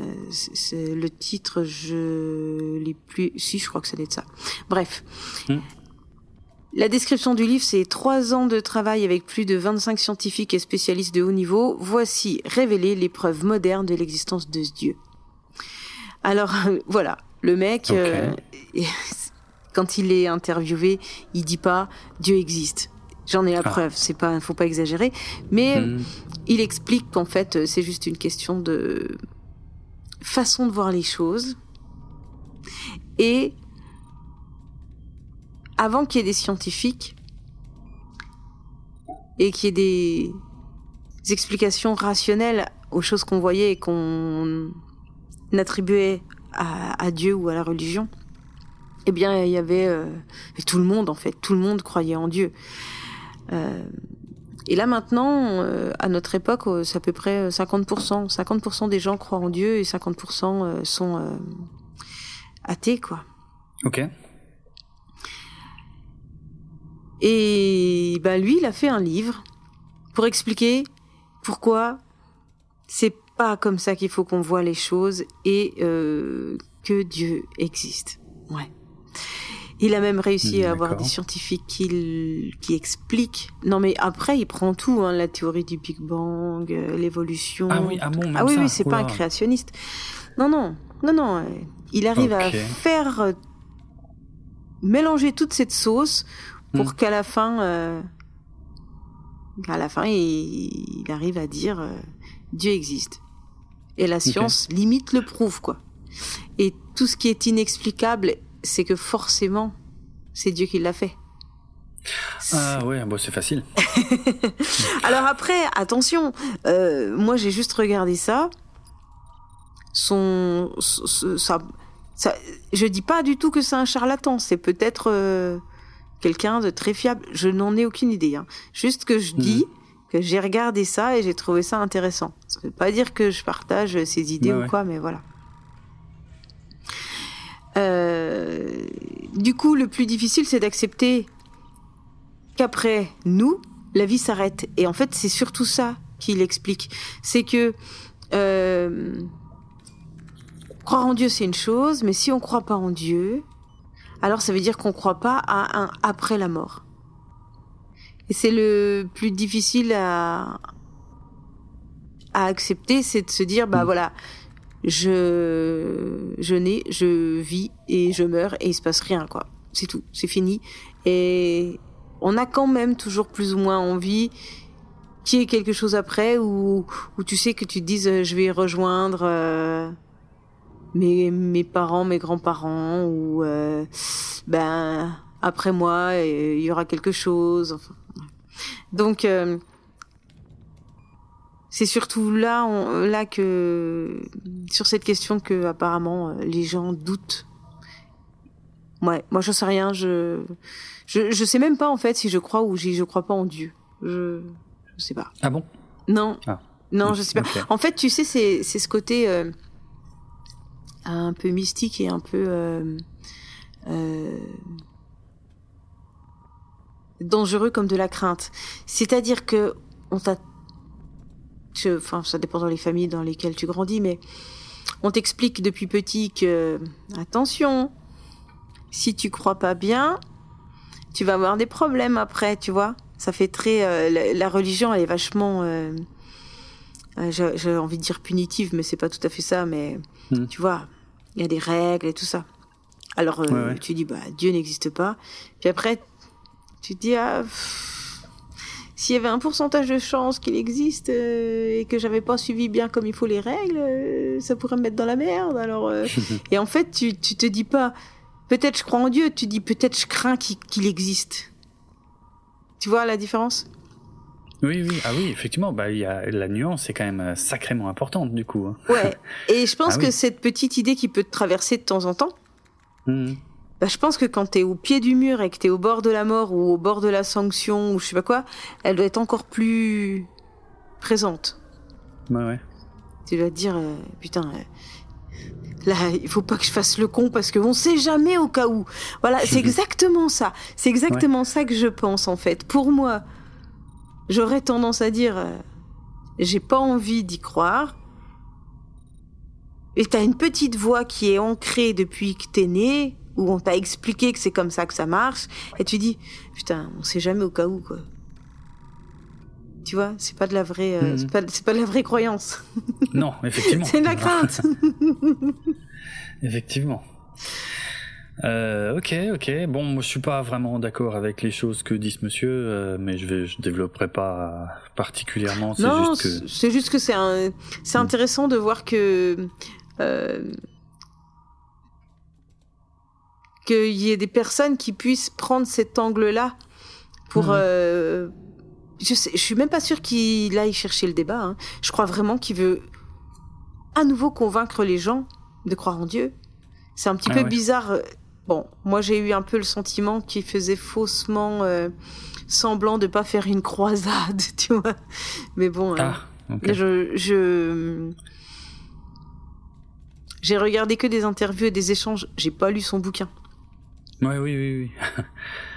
et il a pour dire aussi que tu sais qu'il y a quand même certains scientifiques qui croient en Dieu. Donc c'est que quand même, eh, c'est un argument. ouais, c'est un, argument qui prouve strictement rien, mais j'en sais. sais rien. Enfin voilà quoi, c'est. Euh, D'accord. De toute façon, je sais même pas si vraiment c'est. Je sais, ouais, je sais pas si vraiment c'est un. C'est sûrement intéressant d'avoir ce débat, mais je sais pas si c'est constructif en fait. Parce que ça reste hmm. euh, un feeling que chacun a, quoi. Ouais, ouais. Il n'y a, pas, y a pas à lui dire si c'est mal, si c'est bien. Tu penses que tu veux te penser, c'est tout, quoi. Oui, voilà, ouais, ouais, ça je suis Il n'y aura jamais quelqu'un qui dira, tu vois, j'avais raison. Mais tu vois, bah non. Hein, tu vois, on n'est pas en train de débattre d'un truc politique. Euh, tu diras pas dans 5 ans, tu vois, je t'avais dit qu'il fallait voter pour celui-là. Hein. Bah là, on saura jamais. Donc, euh, est-ce que c'est. Ouais, voilà, je, je mets en question l'utilité, quoi. Je remets en question, pardon, l'utilité. Ok, ok, ok. Euh, d'accord, d'accord. Donc euh, voilà. Donc tout ça pour dire que c'est juste au pied du mur que souvent d'un coup on se remet à croire que Dieu existe. Hmm. Hein. Et euh, la deuxième chose, je sais plus. D'accord, merci pour cette démonstration. La de, de rien. La deuxième chose, c'était quoi Je sais plus. ah oui, oui, qu'il y a quelque chose après la mort. Ah oui, c'était ça, ouais, ok. C'est ça, la peur du mur et la vie après la mort. Ouais. C'est rien. Ouais. Ça fait partie des trucs que je trouve, euh, voilà, des déclarations un petit peu péremptoires de ce monsieur-là qui me surprennent, genre, euh, croire en Dieu, c'est forcément croire qu'il y a quelque chose après la mort. Donc, si tu crois, tu peux pas croire qu'il y a quelque chose après la mort sans croire en Dieu. Ouais. Déjà, ça, je suis déjà pas d'accord. ah oui. Eh ah ben, je l'avais pas vu comme ça. Eh mais oui. effectivement. Eh ah tiens, c'est euh, intéressant ça. Mais alors du coup, euh, ce serait quoi ah bah je sais pas, ça peut être plein d'autres choses euh, en fait. J'en sais rien. Le mysticisme est, très vaste, hein, je veux dire. Alors attention, lui il n'est pas spécialement ni chrétien, ni juif, ni rien. C'est Dieu dans sa ah. généralité. Hein. Il est pas. Ah, ah non, c'est pas.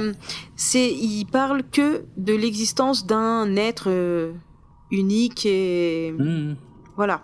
Euh, il y a voilà, il n'y a pas d'histoire de, il y a pas d'histoire de religion. Hmm. D'accord, d'accord. Bon, il est quand même monothéiste pour le coup, euh, comme les Silons. Euh, hmm. non, mais là je déconne. Mais mais mais je veux dire par là, oui, ok, il est, il a une réflexion globale, mais qui ne semble pas inclure le polythéisme. Quand même. Ah, Bon, en tout cas, voilà. Bref, non, mais je, de toute façon, c'est voilà, il y a, y a, de quoi en débattre. De toute façon, l'existence de Dieu est un sujet hautement philosophique en soi. Hein. Je veux dire, euh, beaucoup de philosophes s'y sont penchés. Euh, voilà quoi. C'est une réflexion intéressante euh, sur les mécaniques euh, de la croyance, enfin sur les raisons les raisons de croire euh, en une religion, euh, tout ça, c'est, c'est comme dit, ouais, c'est, vraiment un sujet philosophique en soi que, sur lequel on peut tout à fait se questionner même sans être croyant. Donc ça, mm. oui, ça, je trouve ça très intéressant. Mm. Ok, ok.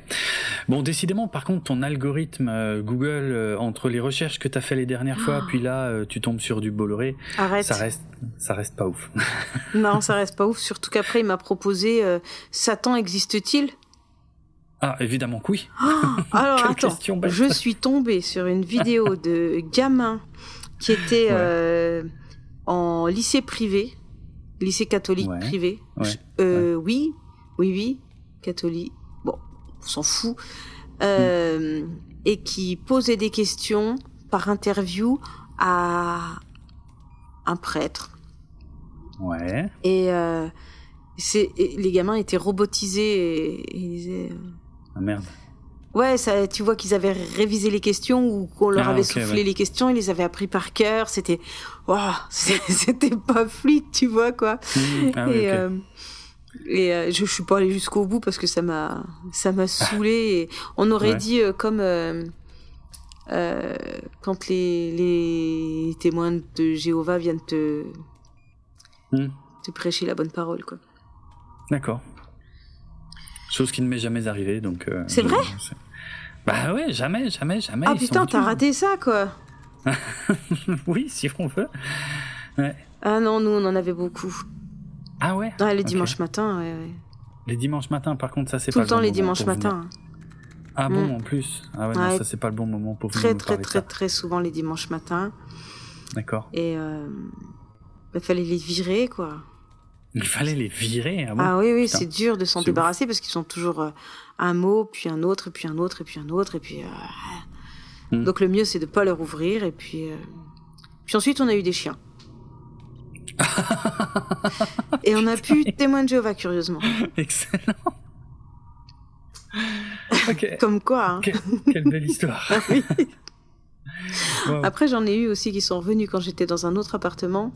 Hmm. Là, j'étais j'étais toute jeune, je venais d'emménager. Et, euh, ils sont venus le, le dimanche matin. Tu te doutes bien que quand tu as 23, 23, 24, 25 ans, ouais, ouais. sonner à 9h du mat pour prêcher la bonne parole, je peux te dire que le dimanche matin, ça pique. Bah oui. Donc le premier, la première fois, tu tu sais pas trop qui c'est et tu lui dis euh, quoi? Non, mais j'ai pas envie. Laissez-moi. Ouais, tu fermes la porte. Il revient 15 jours après c'est peut-être pas, c'était peut-être pas le même gars. Il revient 15 jours après avec sa petite valise, sa petite sacoche là, hmm. pour te, bah, pour te parler, échanger, prendre le temps de. Non, putain, le dimanche matin, nous, on fait la grasse mat, casse-toi. et il est revenu une troisième fois. Ah oui. Et, euh, et là, cette fois-ci avec un enfant. Ah, parce qu'il faut qu'il les emmène avec eux. Hein. Euh, donc euh, ah l'enfant, il devait, je sais pas, un enfant qui avait euh, peut-être 5 ans. Et, hmm. ça m'a mis en colère, en fait. Là, là vraiment, ça m'a ah mis en colère. Je fais, non, mais c'est n'importe quoi. c'est pas parce que vous allez venir avec un gamin que je vais pas vous envoyer chier moins que d'habitude.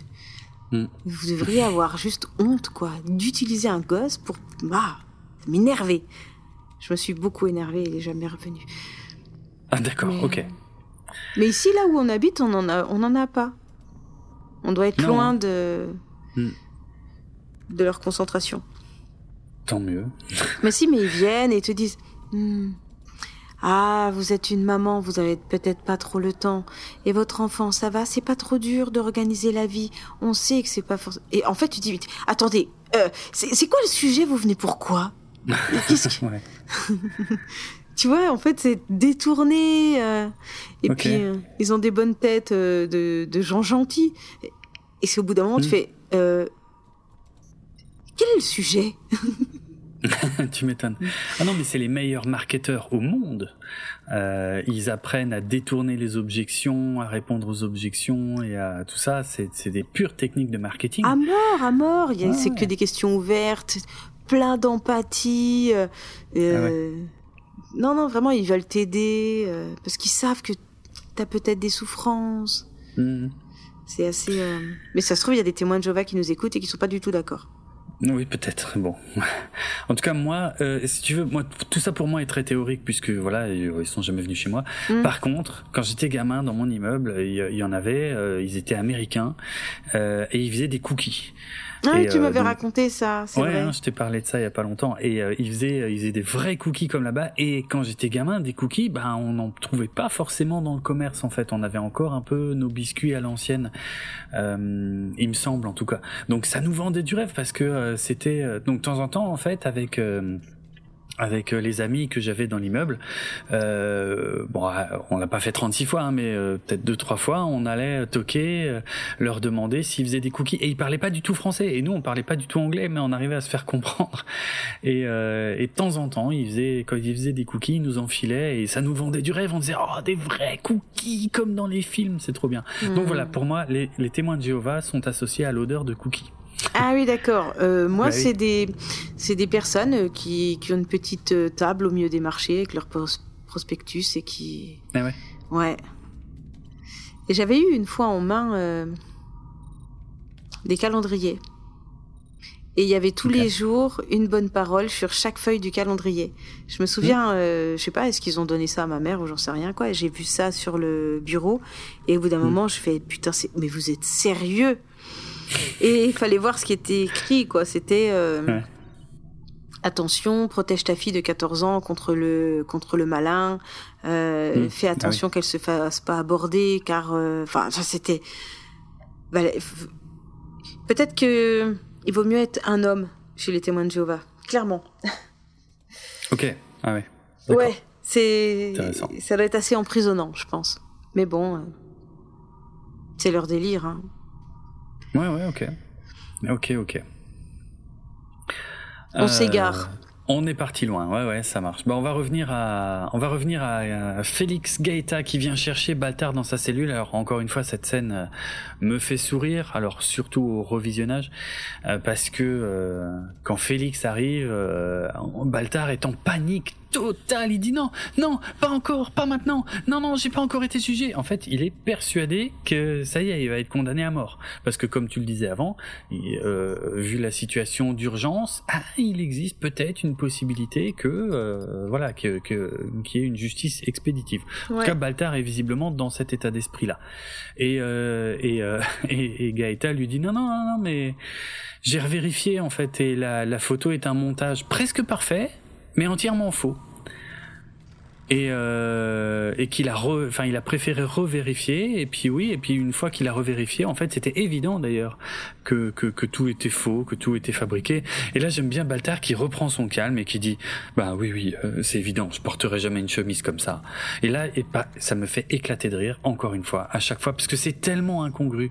Il passe de la panique totale d'être condamné à mort à dire évidemment que je ne porterai jamais une chemise comme ça ça me fait claquer de rire à chaque fois euh, et du, mais du coup, il est quand même très très content. Il serre euh, Gaëta dans ses bras. Euh, Gaëta lui dit non mais de toute façon, j'étais sûr que vous étiez innocent, monsieur, parce que vous n'êtes pas ce genre d'homme.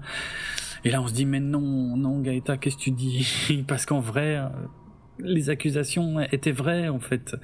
c'est juste la photo qui est fausse. Euh, bref, donc euh, voilà, moi, j'en déduis que euh, Baltar va s'en servir. Tu vois, Baltar il prend des notes là, il prend des notes. Il sait que il doit se méfier de Laura Roslin, mais il sait qu'il va bien pouvoir se servir de Gaëta aussi probablement. Donc voilà, bah, Gaëta ajoute même qu'une fois qu'on avait mis la photo en, très très haute résolution, c'était presque évident que c'était un montage, comme si on voulait que le montage soit trouvable facilement. Donc là, on peut se poser des questions. Est-ce que c'était ça le plan, en fait euh Enfin, c'était quoi le plan d'ailleurs? Est-ce que que c'était juste un avertissement envoyé à Baltar? Est-ce que ou est-ce que euh... oui, puisque si si Gaëta dit que c'était évident que c'était un montage. Euh... Ouais, peut-être que c'était juste un rappel à l'ordre pour Baltar, je sais pas. Non, bref. Par contre, ce qui est intéressant, c'est que le, schéma est à peu près le même que dans le premier épisode hein, dont j'ai parlé tout à l'heure, le tout premier épisode, le fameux où il y avait le vaisseau plein de civils avec le le docteur Amarak dedans. Euh, quand Baltar était euh, mis en difficulté, euh, comment dire, enfin, il reniait l'existence de Dieu, il disait je m'en fous de tout ça, et euh, à la fin de l'épisode, il était sauvé in extremis quand il finalement il, il, reconnaissait l'existence de Dieu. C'est un peu la même en fait. bon, voilà, les scénaristes nous l'ont déjà fait. quoi. C'est comme s'il fallait nous rappeler que tiens, quand Baltar ne croit plus en Dieu, il est dans la merde, et quand il y recroit, il est sauvé. On peut, on peut, on peut interpréter ça de plusieurs manières. Euh, pour moi, c'est plus une critique de la religion que l'inverse, mais euh, on, on, verra ça dans une scène euh, encore à peine plus loin. Mmh, mmh. Ouais. ben voilà quoi. Au final, tu, euh, il croit pas en Dieu, et puis ensuite, on le voit se forcer à croire en Dieu. Ouais, c'est ça, c'est ça. Après, est-ce que, est-ce que cette fois il était plus sérieux que la première fois? Est-ce que cette fois il va vraiment l'appliquer euh, de manière euh, récurrente et qu'il et ne blasphémera plus jamais? On verra. Le futur, euh, le futur nous le dira. Euh, en tout cas, Adama n'est pas content du tout parce que il, se demande avec le colonel Tai comment Shelly Godfrey a pu disparaître. Parce que oui, elle était sous surveillance, il y avait des Marines qui la suivaient, elle a tourné un coin de couloir et boum, plus personne complètement disparu et euh, Adama est vraiment pas content de ça. Euh, bah, c'est normal hein, qu'il soit pas content. Ça veut dire que la sécurité est pas au top sur son vaisseau. Euh, donc il demande que tous les vaisseaux soient réinspectés une nouvelle fois. On voit qu'il est même un peu, euh, il parle un peu sèchement à Douala. Euh. et pourtant, il retrouve les lunettes de Shelly Godfrey sur la table centrale du CIC, quoi. donc il dit mais je comprends pas quoi, elle peut pas avoir juste disparu. Et c'est Ronald D. hein, le scénariste, qui a, qui a vraiment tenu à ce que l'épisode se finisse comme ça, de façon un peu étrange, pour tu vois, pour augmenter un peu l'inquiétude au sujet des Silons, mais ah, mais c'est Silon, mais c'est dingue, comment comment est-ce qu'elle a pu disparaître? Parce que nous, on sait que c'est une Silon, tu vois. Et donc, euh, Ronald Dimour a fait exprès de pas donner de réponse claire à ce sujet, euh, pour, euh, ben, tu vois, ça joue un peu à notre niveau inconscient en tant que spectateur, qu'on se dit, mais ah, quand même, ces Silons, ils sont capables de faire des trucs bizarres, c'est dangereux, c'est dangereux. Voilà. Moi, je trouve ça plutôt malin en termes d'écriture euh, de, jouer comme ça sur la psychologie des, des spectateurs. On finit avec une conférence de presse euh, pour euh, Laura Roslin, enfin donnée par Laura Roslin. Hein. On se souvient que c'était important qu'elle la donne elle-même. Euh, pour montrer qu'elle est en bonne santé. Euh, et elle en profite du coup pour pas que ce soit juste une conférence de presse. Politiquement parlant, c'est très bien finalement. Ça évite que le focus soit sur elle. Euh, en fait, la, conférence de presse, c'est surtout au sujet de Baltar. Et elle dit, bah voilà, euh, il est innocent. je réaffirme publiquement ma confiance à quelqu'un que je considère comme un ami. Donc là, on sait qu'elle ment comme une arracheuse dedans, hein, puisqu'elle lui a dit totalement le contraire il y a quelques minutes. Quel est l'intérêt euh, de tout ça? C'est rassurer la population, je pense. Ah oui, complet. Oui, oui, oui. Ah oui, c'est sûr, c'est sûr. C'est uniquement pour ça. Uniquement pour ça. Euh, moi, je trouve qu'on voit un peu dans le regard de Baltar euh, que il n'a pas oublié il est pas dupe, mais il joue bien. Il, joue aussi bien qu'elle en fait. Hein. Face à la presse, euh, il, a un grand sourire, il serre la main de Laura, qui dit oui docteur, on a voulu vous discréditer à cause de vos travaux sur le détecteur. Euh, euh, bref, il joue le jeu, mais je pense qu'il oublie pas.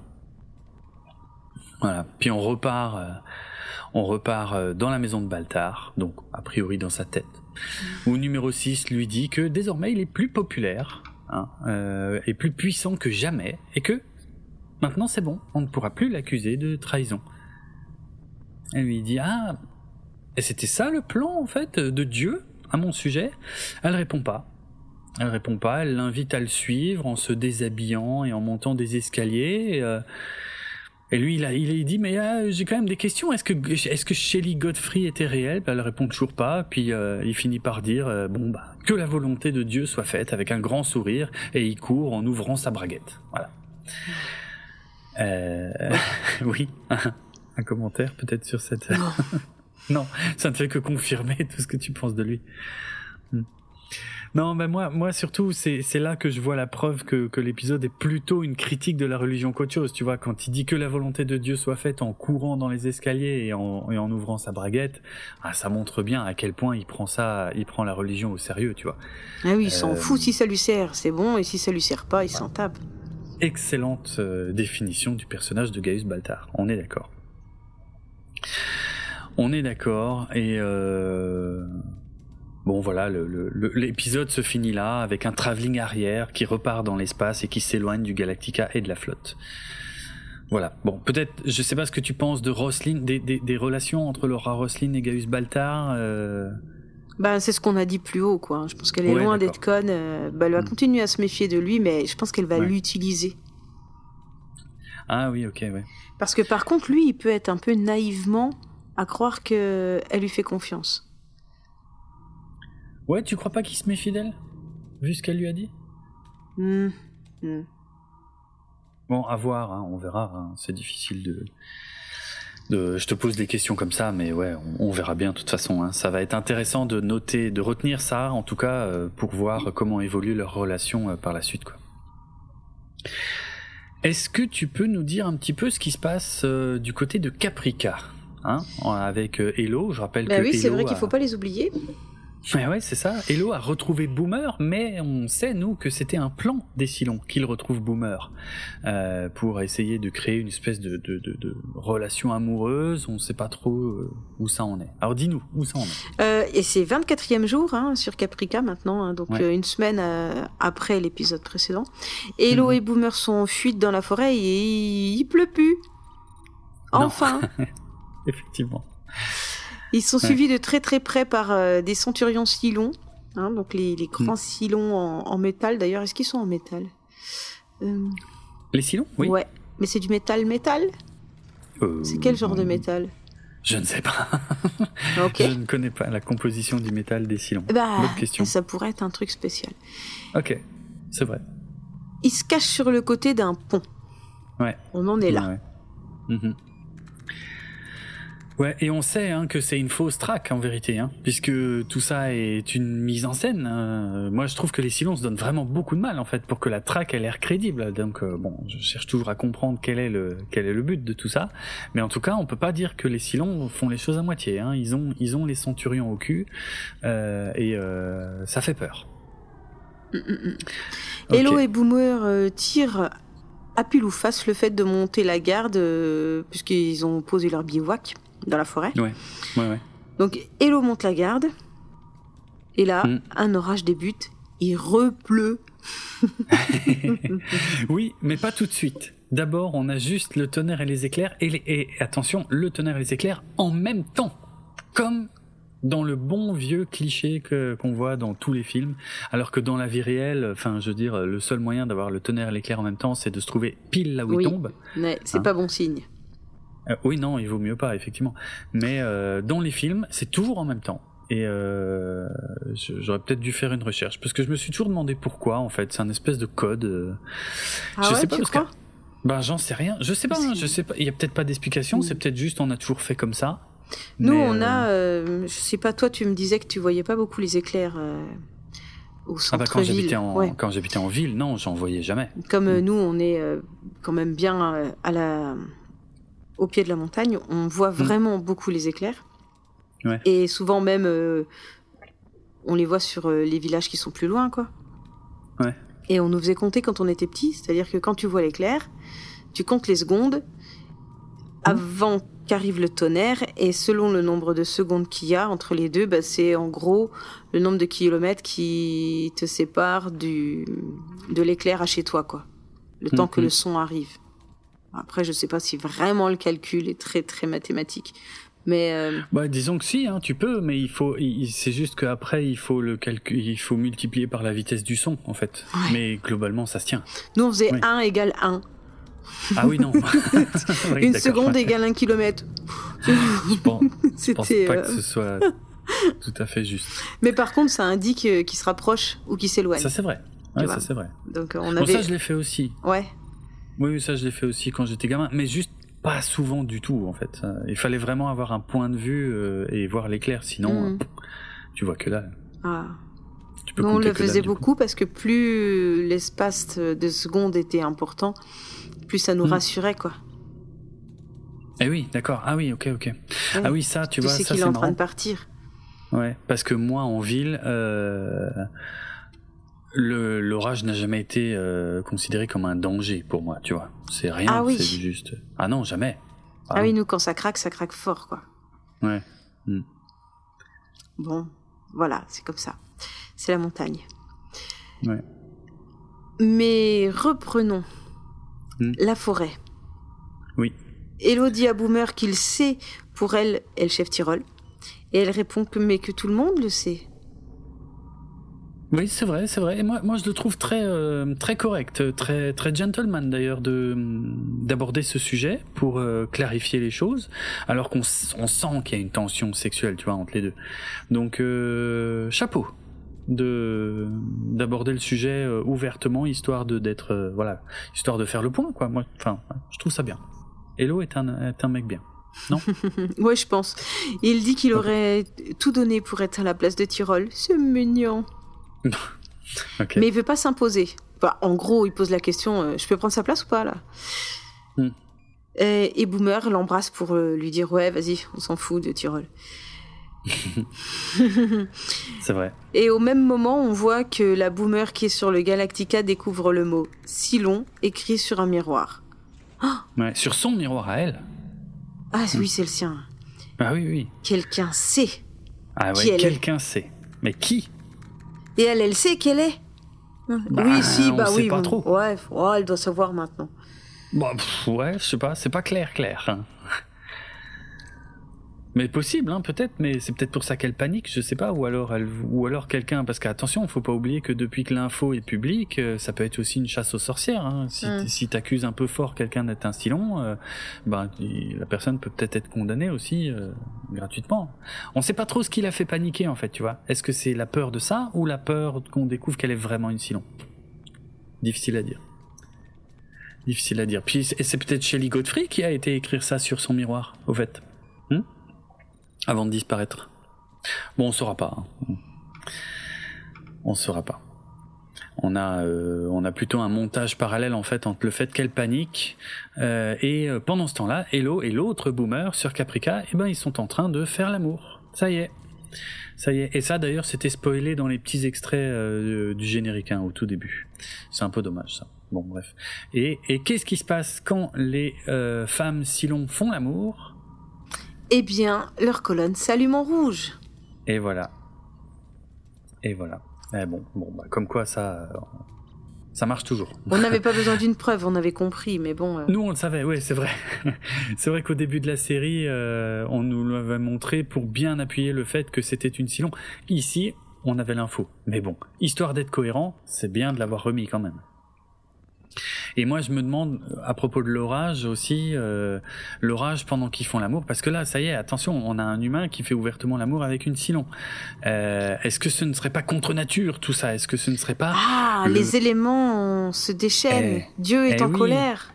Eh, c'est un, c'est peut-être un, un, élément euh, narratif, visuel, tu vois, pour mm. nous signifier que c'est le malin qui est à l'œuvre ici. Ouais, tu crois qu'on n'interprète pas un peu trop là? Ça fait quatre jours qu'il pleut. Hein. oui, alors il pleut tout le temps, effectivement, à Vancouver. Mais quand même, je pense que le choix de mettre un orage pile dans cette scène-là, enfin, l'orage a une signification narrative en général quand même au cinéma. Donc à chaque fois qu'il y aurait euh, de l'orage, ça voudrait dire qu'il y a quelqu'un qui fait quelque chose qui n'est pas validé par euh, la religion? Non, non, non, attention, j'ai pas dit ça. Euh... non, non, j'ai pas dit ça du tout. non, euh, le, le... excellent. Non, non, ce que je dis, c'est que l'orage dans les dans les films, euh, plus dans les vieux films, hein, est, est, utilisé comme un comme espèce de symbole visuel et auditif pour nous montrer que euh, que ce qui est ce qui est en train de se passer, c'est c'est mal, tu vois. c'est euh, voilà, c'est un peu, je sais pas moi, comme j'en sais rien. Tu vois, l'image qui me vient, c'est ou Dracula qui se relève de sa tombe, ou euh, donc forcément il y a un éclair euh, par la fenêtre à ce moment-là, tu vois, ou euh, Frankenstein qui se qui prend vie, tu vois. L'orage nous signifie qu'il il crée une atmosphère cet orage, il, nous, il, il inspire justement de la crainte, il, il veut nous dire que c'est mal ce qui est en train de se passer. Bon, c'est un code habituel. Est-ce que c'est celui qu'ils ont voulu utiliser ici? C'est ma théorie, mais rien ne dit que j'ai raison. C'est une théorie. Voilà. Mm. Euh, bon, en tout cas, tout ce passage-là, euh, tout ça a été tourné euh, à Vancouver, comme je le disais, euh, dans un parc hein, qui s'appelle le parc Arborview. Euh, le pont ferroviaire existe vraiment, évidemment, mais il a été complètement rénové depuis, donc il a peut-être été modifié par rapport à ce qu'on voit dans la série. Et voilà, on en a fini avec tout ce qu'on a vu dans cet épisode. Tout à fait. Donc euh, maintenant, euh, peut-être qu'il y a des moments marquants qu'on pourrait souligner. Oui. Oui, alors je... tu veux commencer ou je commence? Non, vas-y, je t'en prie. Ok, alors je, pense que le, moment marquant principal, c'est le fait que maintenant on peut officiellement euh, dire que Billy est un boulet, on peut l'appeler Billy le boulet. C'est mon, c'est mon moment marquant. Voilà. Je n'ai rien à répondre à ça. bon, ok. Euh, non, mais c'est pas vrai du tout. Euh, la, hum, la question, euh, disons, que je trouve qui est soulevée à la fin de tout ça, c'est de savoir est-ce que est-ce qu'il y avait vraiment un plan des Silons en, en, ce qui concerne Baltar, ou est-ce que tout ça est une énorme coïncidence? Tu vois? Est-ce que, alors on pourrait même pousser le truc plus loin, mais là limite trop loin. Est-ce que Shelley Godfrey était une hallucination collective? Bon, a priori non, puisqu'on retrouve ses lunettes à la fin. Bref, c'est pas un épisode qui euh, apporte beaucoup d'informations euh, nouvelles. Hein, euh, au contraire, elle, elle, ne fait que renforcer des choses qu'on avait déjà vues au bout de la série. Mais bon, quand même, et c'est un épisode qui renforce le statut de Baltar au sein de la flotte, qui modifie un peu sa relation avec la présidente et qui modifie évidemment la relation entre Hello et Boomer. Alors moment marquant, à part ceux qui me font éclater de rire, j'en ai pas spécialement. Euh, voilà, c'est un épisode intéressant, mais c'est pas non plus euh, le plus euh, le plus incroyable de la saison. On va pas se mentir. Quoi. Ouais, oui, c'est pas c'est pas palpitant quoi. Le, non, la seule personne qui, qui a des craintes dans cet épisode, c'est Baltar et comme on n'a pas mm. spécialement d'empathie, bon bah on le regarde, mais on voilà. C'est ça. Ouais. Ok. C'est pareil pour toi alors? Oh oui. Oui, pas de. Ok, pas de moment euh, spécialement marquant. Très bien. Non, moi, moi ce qui me plaît, c'est voilà, c'est quand euh, euh, Starbuck euh, rentre dans le vaisseau. J'aime bien. En fait. ah oui, c'est vrai. J'aimerais bien comprendre. Mmh. Mais voilà. Mais je suis sûre qu'il y a des anecdotes et des scènes coupées. Ouais, il y a, y a quelque chose, il y a quelques petites choses. Alors, il y a une, une scène ah, coupée. Je t'écoute. Euh, il y a, euh, eh bien, euh, il y a une scène qui a été coupée qui concerne le, le, le raider Silon et le fait que Kali euh, n'arrive pas, enfin Kali et le, et le chef Tyrol n'arrivent pas à, à, décrypter les notes de Starbuck. En fait, on voit, c'est plutôt au début de l'épisode, on voit le colonel Tai et Kali qui sont en train d'essayer de déchiffrer le rapport de Starbuck et qui transmettent les, les instructions au chef Tyrol qui lui est à l'intérieur du raider Silon. Et il y a Apollo qui arrive à ce moment-là et qui demande à parler au colonel. Et euh, donc là, on, sait que cette scène se passe après que Apollo ait quitté l'infirmerie quand il a donné les, les béquilles à, à Starbuck. Et euh, et comment on le sait ben, On le sait parce que justement, il dit au colonel Tai que Starbuck a besoin d'une motivation pour sortir de l'infirmerie, parce que c'est comme ça qu'elle fonctionne. Donc Apollo, lui, il sait, il connaît très bien Starbuck depuis longtemps, il sait comment elle marche, donc il lui dit euh, au colonel Tai, euh, voilà, il faut qu'elle ait une occupation, elle doit avoir un problème à résoudre, et là, ça marchera. Et, euh, et à la fin de la scène, on voit qu'il y a une espèce de matière marron, semi-liquide, qui sort à un endroit du raider, comme s'il venait de faire caca. Ça, c'est un peu bizarre. Et ça fait rire euh, Kali. Voilà. La scène se finit comme ça, et du coup, ben, on, on se doute de la suite, puisque la suite, c'est le colonel Tai qui va donc voir Starbuck à l'infirmerie. Euh, je trouvais ça je trouve, ouais, c'est bien qu'il l'ait coupé parce que la scène n'apporte pas grand chose. Et moi, je trouve que c'était bien finalement qu'on sache pas que c'était Apollo qui a envoyé le colonel Tai. Euh, je trouvais ça plus sympa que le, on, on, on puisse avoir l'impression que c'est le colonel Tai qui vient un petit peu faire chier euh, Starbuck, vu qu'il se cherche euh, depuis le début. Euh, ça marche, ça marche presque mieux en fait euh, si c'est pas euh, Apollo qui envoie le colonel Tai. C'est un détail, hein, on est d'accord. Voilà pour la scène coupée. Il euh, n'y a pas de commentaire audio sur cet épisode, puisqu'il fait partie des quelques épisodes de la saison 1 où il n'y en a pas, mais j'ai quand même quelques infos que je vais vous euh, livrer dès maintenant. Alors, on vient de voir encore un bottle épisode, euh, puisque je l'ai dit, hein, aucun nouveau décor, euh, euh, donc un épisode qui coûte pas cher. en effets spéciaux, il y a quasi rien, à part le travelling dans l'espace au début et celui dans l'autre sens à la fin. voilà. Euh, on peut voir, euh, quand on a un très grand écran, que les ordinateurs euh, coloniaux utilisent des claviers QWERTY, dis donc. Comme les Américains. Quelle, coïncidence. Bon, c'est un détail, hein, c'était juste pour le dire. plus intéressant, il y a un jeu de mots dans, dans le nom de Shelley Godfrey.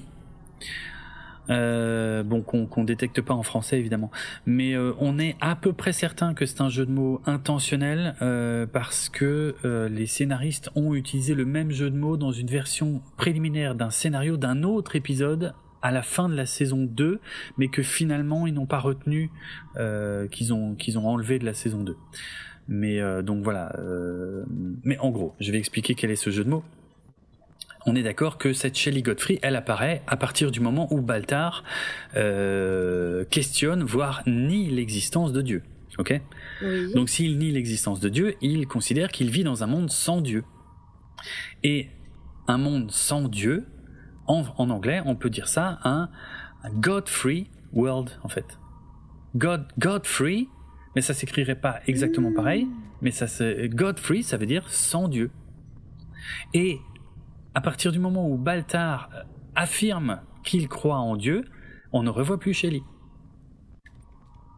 Ouais, Donc je pense que voilà, Mhm. c'est un, un- un petit jeu de mots intéressant. Donc Godfrey, Godfrey ça veut dire sans Dieu en fait. Et, et- et effectivement, Shelley Godfrey n'est là que pendant la période où euh, Baltar euh, renie l'existence du, du dieu des Silons.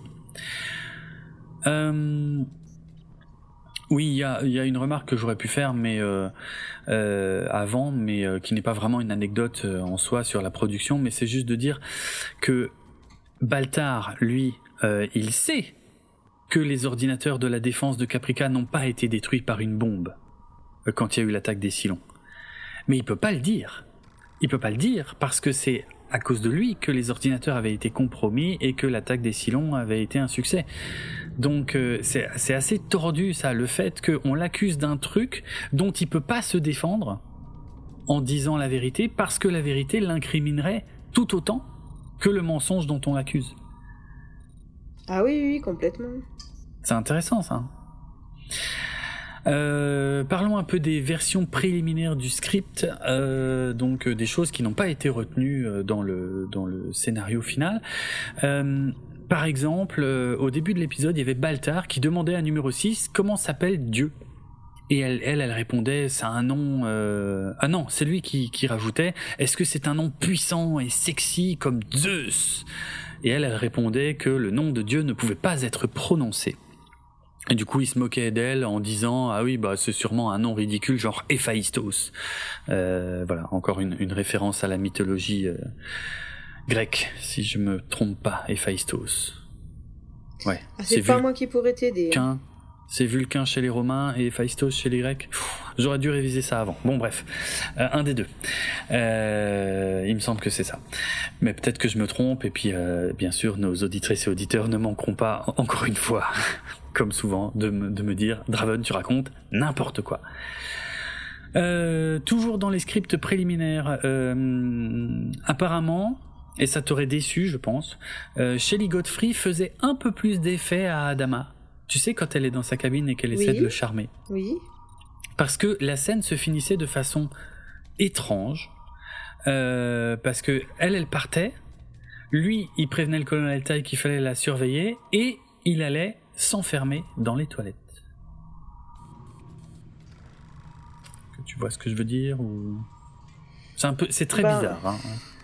C'est, euh, ça colle tellement pas avec euh, le, le personnage d'Adama. Je comprends même pas qu'ils aient écrit ça en fait. Je comprends que ça a été coupé en tout cas. Ouais, il se cache. Ouais, je sais pas. Non, je je sais pas.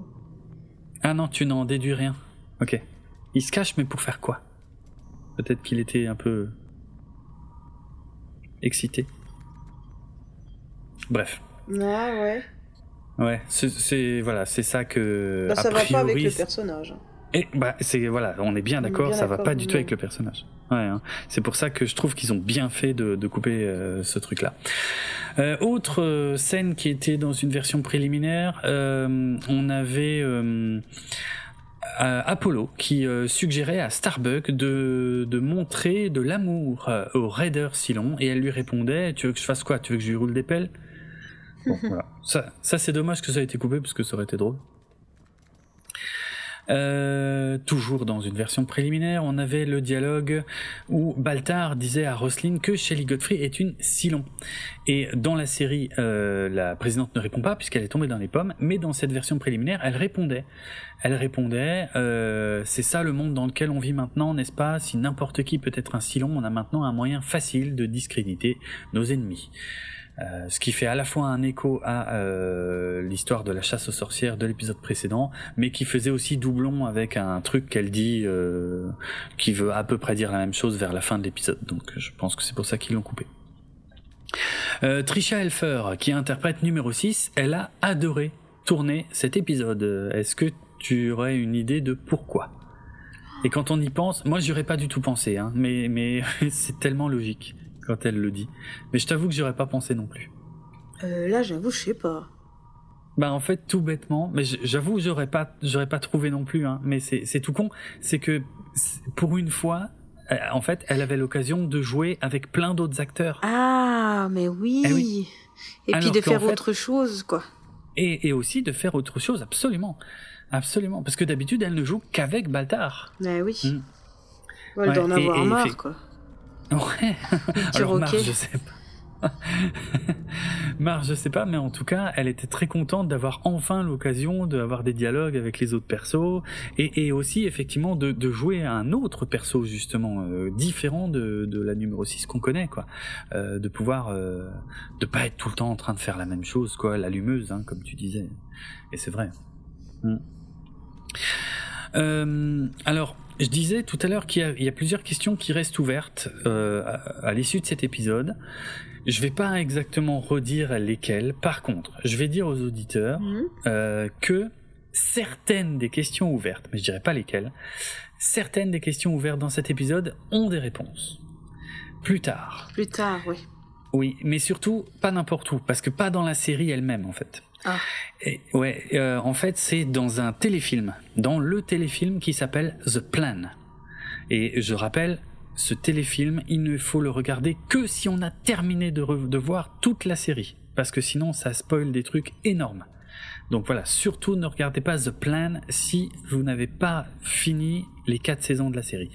Mais euh, voilà, je dirai pas plus, mais il y a quelques questions auxquelles on trouve les réponses dans le téléfilm The Plan qui a été fait tout tout tout tout tout à la fin, euh, bah après la fin de la série en fait. Voilà, aussi bizarre ça puisse paraître. Mais je dirai pas lesquelles, on y reviendra sûrement un jour euh, ou l'autre dans ce podcast. Bah oui, parce qu'on le regardera forcément. Absolument. Euh, Bon, sinon cet épisode, il me semble qu'il ne passe pas le test de Bechdel parce que malgré euh, le fait qu'il y ait plusieurs personnages féminins dont on connaît le nom, il me semble qu'il n'y en a jamais deux qui se parlent. Et même si Starbuck et Kali se trouvent au même endroit à certains moments, euh, il me semble pas qu'elles s'adressent la parole. Il me semble que Starbuck ne parle qu'au chef Tyrol ou à Apollo. Donc, marche pas le test de Bechdel. Euh, voilà, oui, euh, puis je m'étais noté qu'il y a plusieurs gifs animés euh, ce- à propos de Battlestar Galactica qui sont tirés de cet épisode que je vois régulièrement passer. Il y a, il y a celui où Apollo dit à Starbuck No pain, no gain, euh, qui est une expression très courante en anglais. No pain, no gain, ça veut dire en gros, si tu souffres pas, t'auras rien. Euh, bon, c'est un truc plus- plutôt utilisé dans le sport. Hein. Euh, tu vois, Mhm. genre euh, c'est un peu c'est un peu le mantra des gens qui font de la musculation par exemple no pain no gain quoi si tu pas de souffrance pas de gain. Enfin tu vois pas de ouais enfin voilà sans souffrance tu obtiendras pas voilà bon bref Euh, il y a ça il y a y a le gif animé où il y a euh, Baltar qui dit à, à Gaëta euh, vous n'êtes pas lavé les mains euh, quand il sort des toilettes euh, à toute vitesse euh, qui est un gif que je vois de temps en temps passer qui me fait bien marrer puisque c'est un passage qui me fait marrer il y a aussi juste après euh, le gif animé de Baltar qui dit euh, No more Mr. Nice Gaius euh, puisque le jeu de mots euh, il m'éclate, euh, je l'aime bien celui-là aussi. Et puis le gif animé peut-être qui est le plus utilisé, c'est Gaius Baltar qui tape en panique euh, sur le clavier de l'ordinateur, euh, qui est un J'aime bien parce qu'il marche bien en fait, euh, genre euh, quand ton ordinateur marche plus ou qui fait n'importe quoi ou qui fait pas ce que tu veux, c'est un gif qui marche bien. Bon bref, voilà, j'avais noté ça. Voilà, voilà, pour les anecdotes et les coulisses et tout ça. Mais alors, on va passer à quoi là? On va passer aux questions? Oui, c'est l'heure des trois questions et je me rends compte que j'ai fait une grosse bêtise. Ah bon Oui. Tu as donné la réponse à la question. Oui, j'ai laissé la réponse à une des questions dans le conducteur euh, qu'on a. Euh, ouais, non, en fait, je m'en suis rendu compte tout à l'heure hein, quand on est passé sur le passage en question, parce que je sais très bien quelles questions j'ai préparées. En plus, j'ai ramé euh, à trouver des questions parce que vu que c'est un bottle épisode, il y a franchement quasiment rien de nouveau en fait dans cet épisode. Ah, Donc c'était un peu, c'était pas évident, mais bon, bref. Ah, je suis on va les désolée. faire. Bon, ne sois pas désolé, hein. c'est c'est comme ça. Euh, allez, c'est parti pour les trois questions. Et Alors. voilà, ils peuvent jouer avec nous. Et oui, euh, vous pouvez jouer avec nous, et c'est peut-être aussi finalement l'occasion de, de tester si vous avez bien écouté tout ce qu'on a dit avant. Euh, alors, première question que je considère comme une question facile. Euh, Qu'est-ce que Adama sert à Shelly Godfrey lorsqu'il la reçoit dans sa cabine? Ah, ça, on sait. Attends, on laisse Bah le oui. temps aux gens qui nous écoutent de répondre. Voilà, c'est bon, pire- ils ont répondu dans leur tête. Ah hein. ouais, je pense. Eh bien, pense. un verre d'eau. Absolument, bonne réponse, un point. tu sais que je crois que j'ai déjà posé cette question pour au moins un ou deux épisodes précédents en fait. hein. Dorénavant, tout le monde boira de l'eau, voilà, c'est comme ça. Non mais je, je vais essayer de faire gaffe à ça. euh, Il y, a, il y a bien un moment où ils vont re-switcher sur autre chose quoi, mais peut-être à partir de la saison 2, je, je sais pas. Je- J'essaierai de faire gaffe. Mais bref, moi tu peux être sûr qu'en tout cas quand je pose cette question, c'est que j'ai vraiment ramé à trouver des questions pour l'épisode. Et, euh, et je vais le dire tout de suite, il y a une autre question que je voulais poser, mais le problème c'est que j'ai jamais trouvé la réponse. Oh mince. Donc je l'ai pas. Oui. La question c'était qu'est-ce que Gaëta euh, grignote pendant qu'il est en train d'analyser la photo?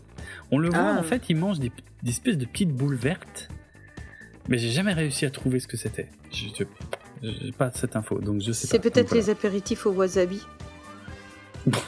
Si, Ah, c'est vrai, ça fait. Oui, oui, c'est des boules vertes. Non mais je veux dire, ça existe dans les 12 colonies, ça. Ah, je, je sais pas, moi. Non bah si, peut-être, pourquoi pas, effectivement. euh, on a bien dit la dernière fois que la sténographie existait, alors pourquoi pas les boulettes au wasabi Non, Ah oui, mais j'y avais pas pensé par contre au truc au wasabi, parce que justement la couleur verte, euh, ben c'est ça qui me qui, qui, qui fait que j'ai jamais réussi à identifier ce que c'était. Ok, pourquoi pas. Bonne réponse, un point. Un point. Euh, ok, question de moyenne difficulté cette fois. Euh, tu sais, comme on l'a dit, la présidente Roselyne est tombée dans les vapes.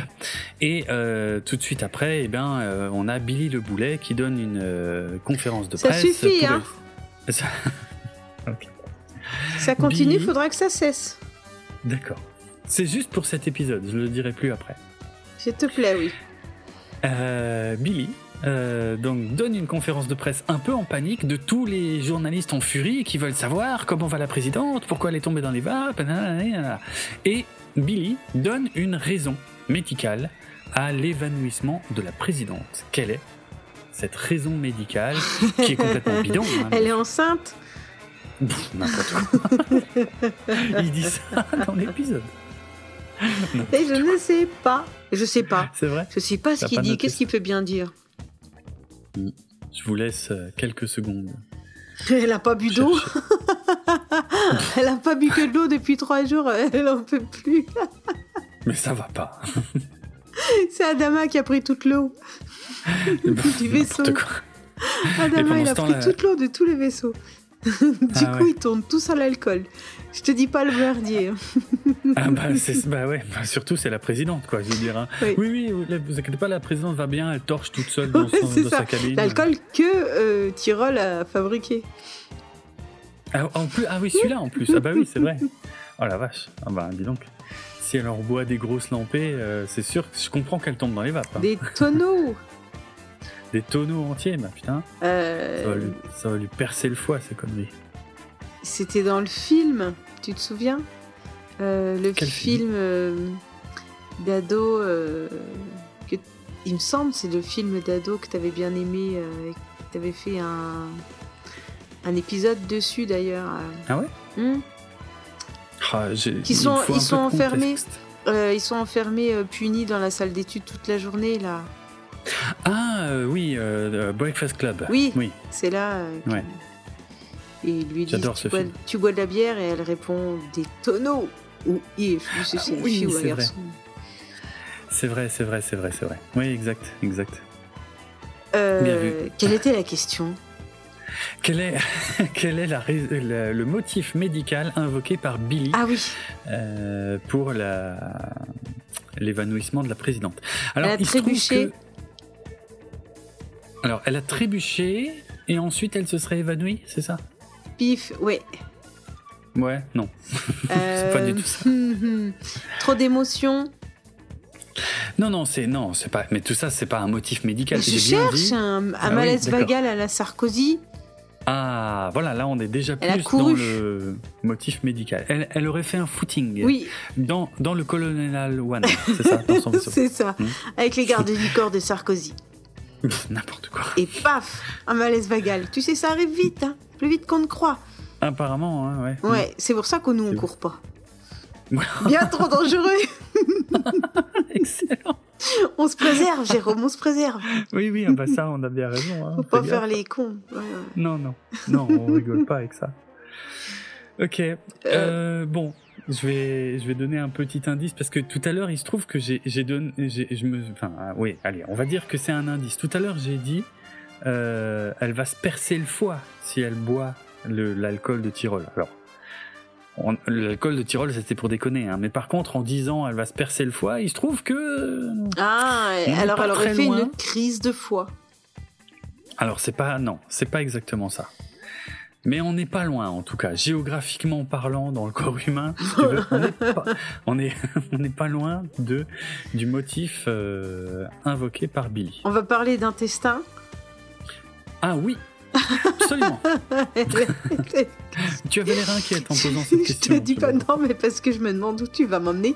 Tu vas pas aimer la suite, Jérôme. C'est pas moi. Ah oui, alors c'est pas moi. Hein, je rappelle, hein, c'est- c'est- ce sont des mots qu'ils ont prononcés dans la série et j'ai vérifié qu'ils disaient bien la même chose en français parce que figure-toi qu'il y a plusieurs passages euh, où j'ai vérifié les deux langues et j'étais à chaque fois déçu parce que je me disais merde, je peux pas poser Ah, de questions ouais. sur ça parce qu'il dit pas la même chose en français. Mais là, il dit bien la même chose. Donc, et il est effectivement question d'intestin. Et euh, je peux même dire que ce mot est, un- est utilisé comme adjectif. Euh, on utilise l'adjectif. Elle est constipée.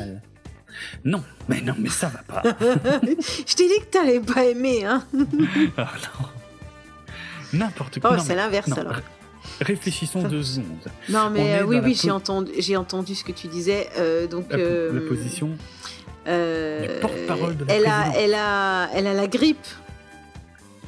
Grippe intestinale. Bonne réponse. Grippe intestinale est effectivement l'expression qui est employée par Billy à ce moment-là. Qu'est-ce qu'on a C'est quoi les symptômes d'une grippe intestinale? J'en ai aucune idée. Peut-être tu as l'intestin qui éternue.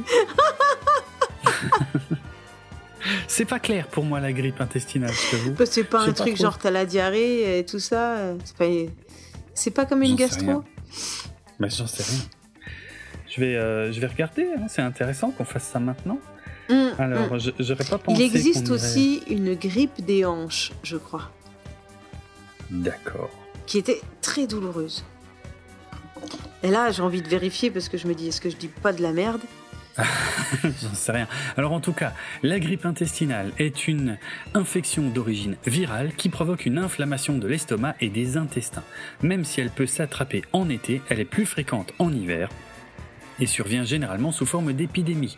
Elle touche aussi bien les enfants que l'adulte. Donc voilà, c'est un virus, la grippe intestinale. Et ça fait mal. Ok. Et je confirme, le rhume de hanche correspond à une accumulation du liquide au niveau de l'articulation de la hanche. Tiens donc, on peut choper le rhume des hanches. Ok. Et ouais, et ça affecte ta capacité à marcher. Et c'est souvent Ah chez ouais, les enfants. Et ça fait mal de ouf. D'accord, Il d'accord. me d'accord. semblait bien que j'avais déjà entendu parler de ça. Mhm. Le pauvre, le pauvre petit. Ok, bah bonne réponse. Écoute, Oh, c'est Bonne oui, réponse. grippe intestinale. grippe intestinale. Elle a la chiasse, quoi. Alors, c'est pas ce que je viens de dire hein, sur la grippe intestinale. J'ai dit que ça provoquait une inflammation. Ouais, ouais, Oh la vache. ouais. Bon, passons à autre chose. Dernière question. Question très difficile. Pourquoi tu te marres comme ça? Parce que quand. Parce que euh, je pense au mot colique, qui, que, que j'ai toujours trouvé que le mot sonnait joliment pour ce qu'il signifiait. Ça, Bref. Je ne commente pas. Je préfère pas commenter. Je préfère. Je préfère qu'on t'écoute. Allez. euh, Suivante. D'accord. T'as quand j'ai raconté ça euh, aux copains. Super, fantastique, merci. Euh, alors, euh, dernière question, je préviens, elle est très difficile. Euh, si vous n'avez pas sorti votre petit calepin pour prendre des notes dans l'épisode, je pense que vous n'avez aucune chance d'y répondre. D'accord. Tu fais ça, toi, Voilà. Jérôme. Tu prends des notes papier Oui, sur un je- calepin avec un crayon. Non, non, jamais. Ah oui, ça m'étonnait. Non, mais bon. Non, moi je note tout sur mon téléphone. Euh, et les applications de notes sont très pratiques pour ça.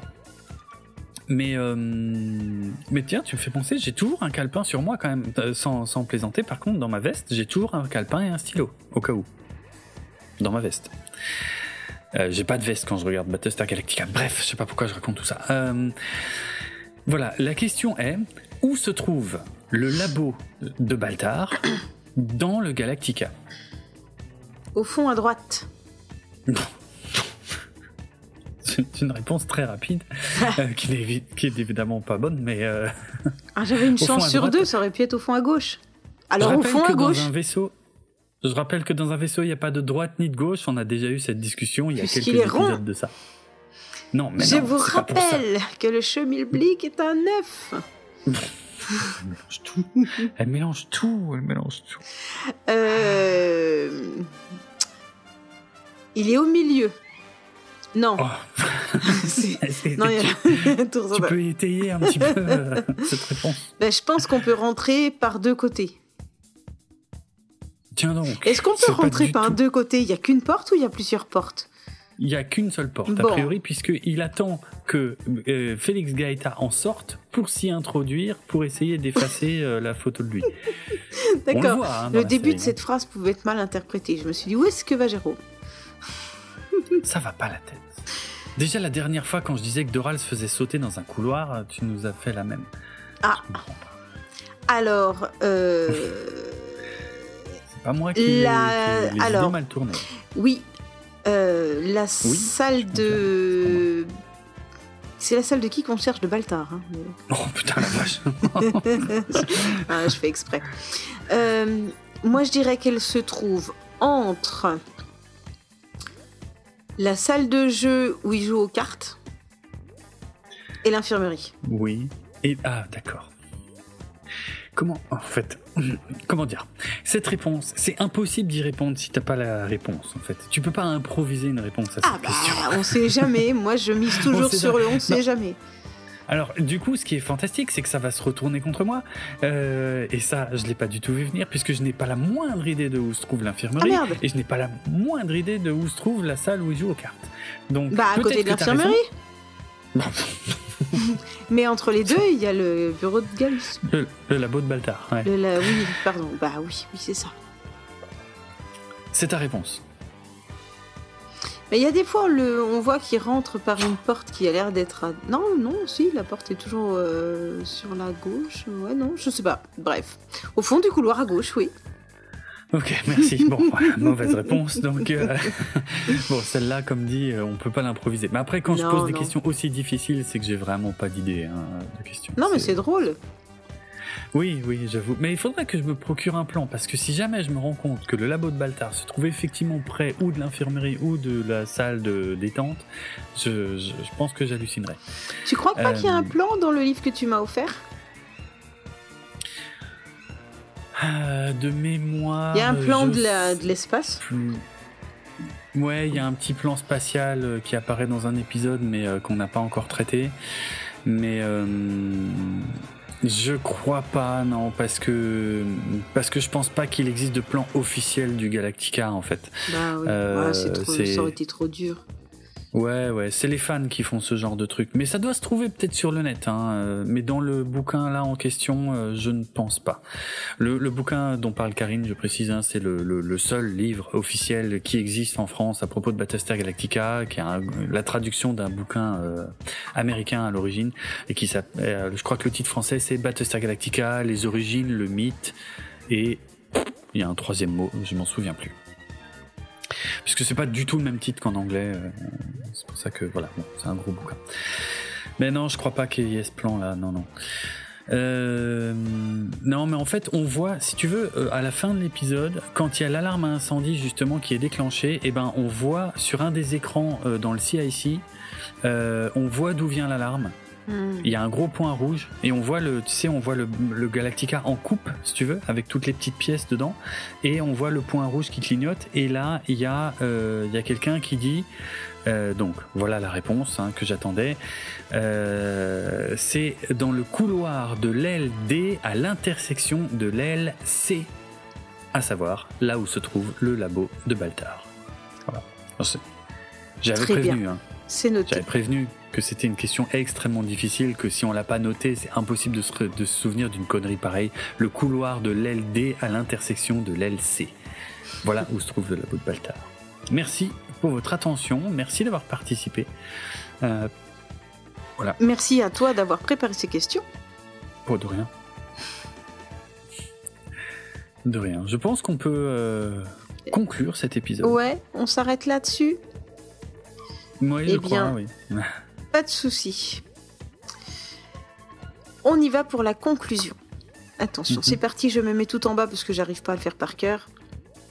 Parce que tout le reste euh, est tout à fait, euh, est tout à fait fait euh, de façon fluide, Ouais, improvisée. voilà, Oui. hein, rien n'est préparé, sauf la fin. Sauf la fin, que tu ne lis jamais. Pour une raison qui m'échappe. Mais visiblement, aujourd'hui, tu vas nous la lire. Alors, je t'écoute. Promo de fin, deux points. Le Oh podcast. non, pitié. Non. oh non, c'est pire. C'est- c'est pi- En fait, t'as dit que trois mots et c'est déjà horrible. Euh, toi, t'es en train de rajouter les deux points, alors. euh, hein. Oui, parce qu'il n'y a même pas les deux points. Tu n'importe quoi. Le podcast. Galactifrac. Attends, il était une fois un podcast qui s'appelait Galactifrac. Ah, ça y est, c'est reparti.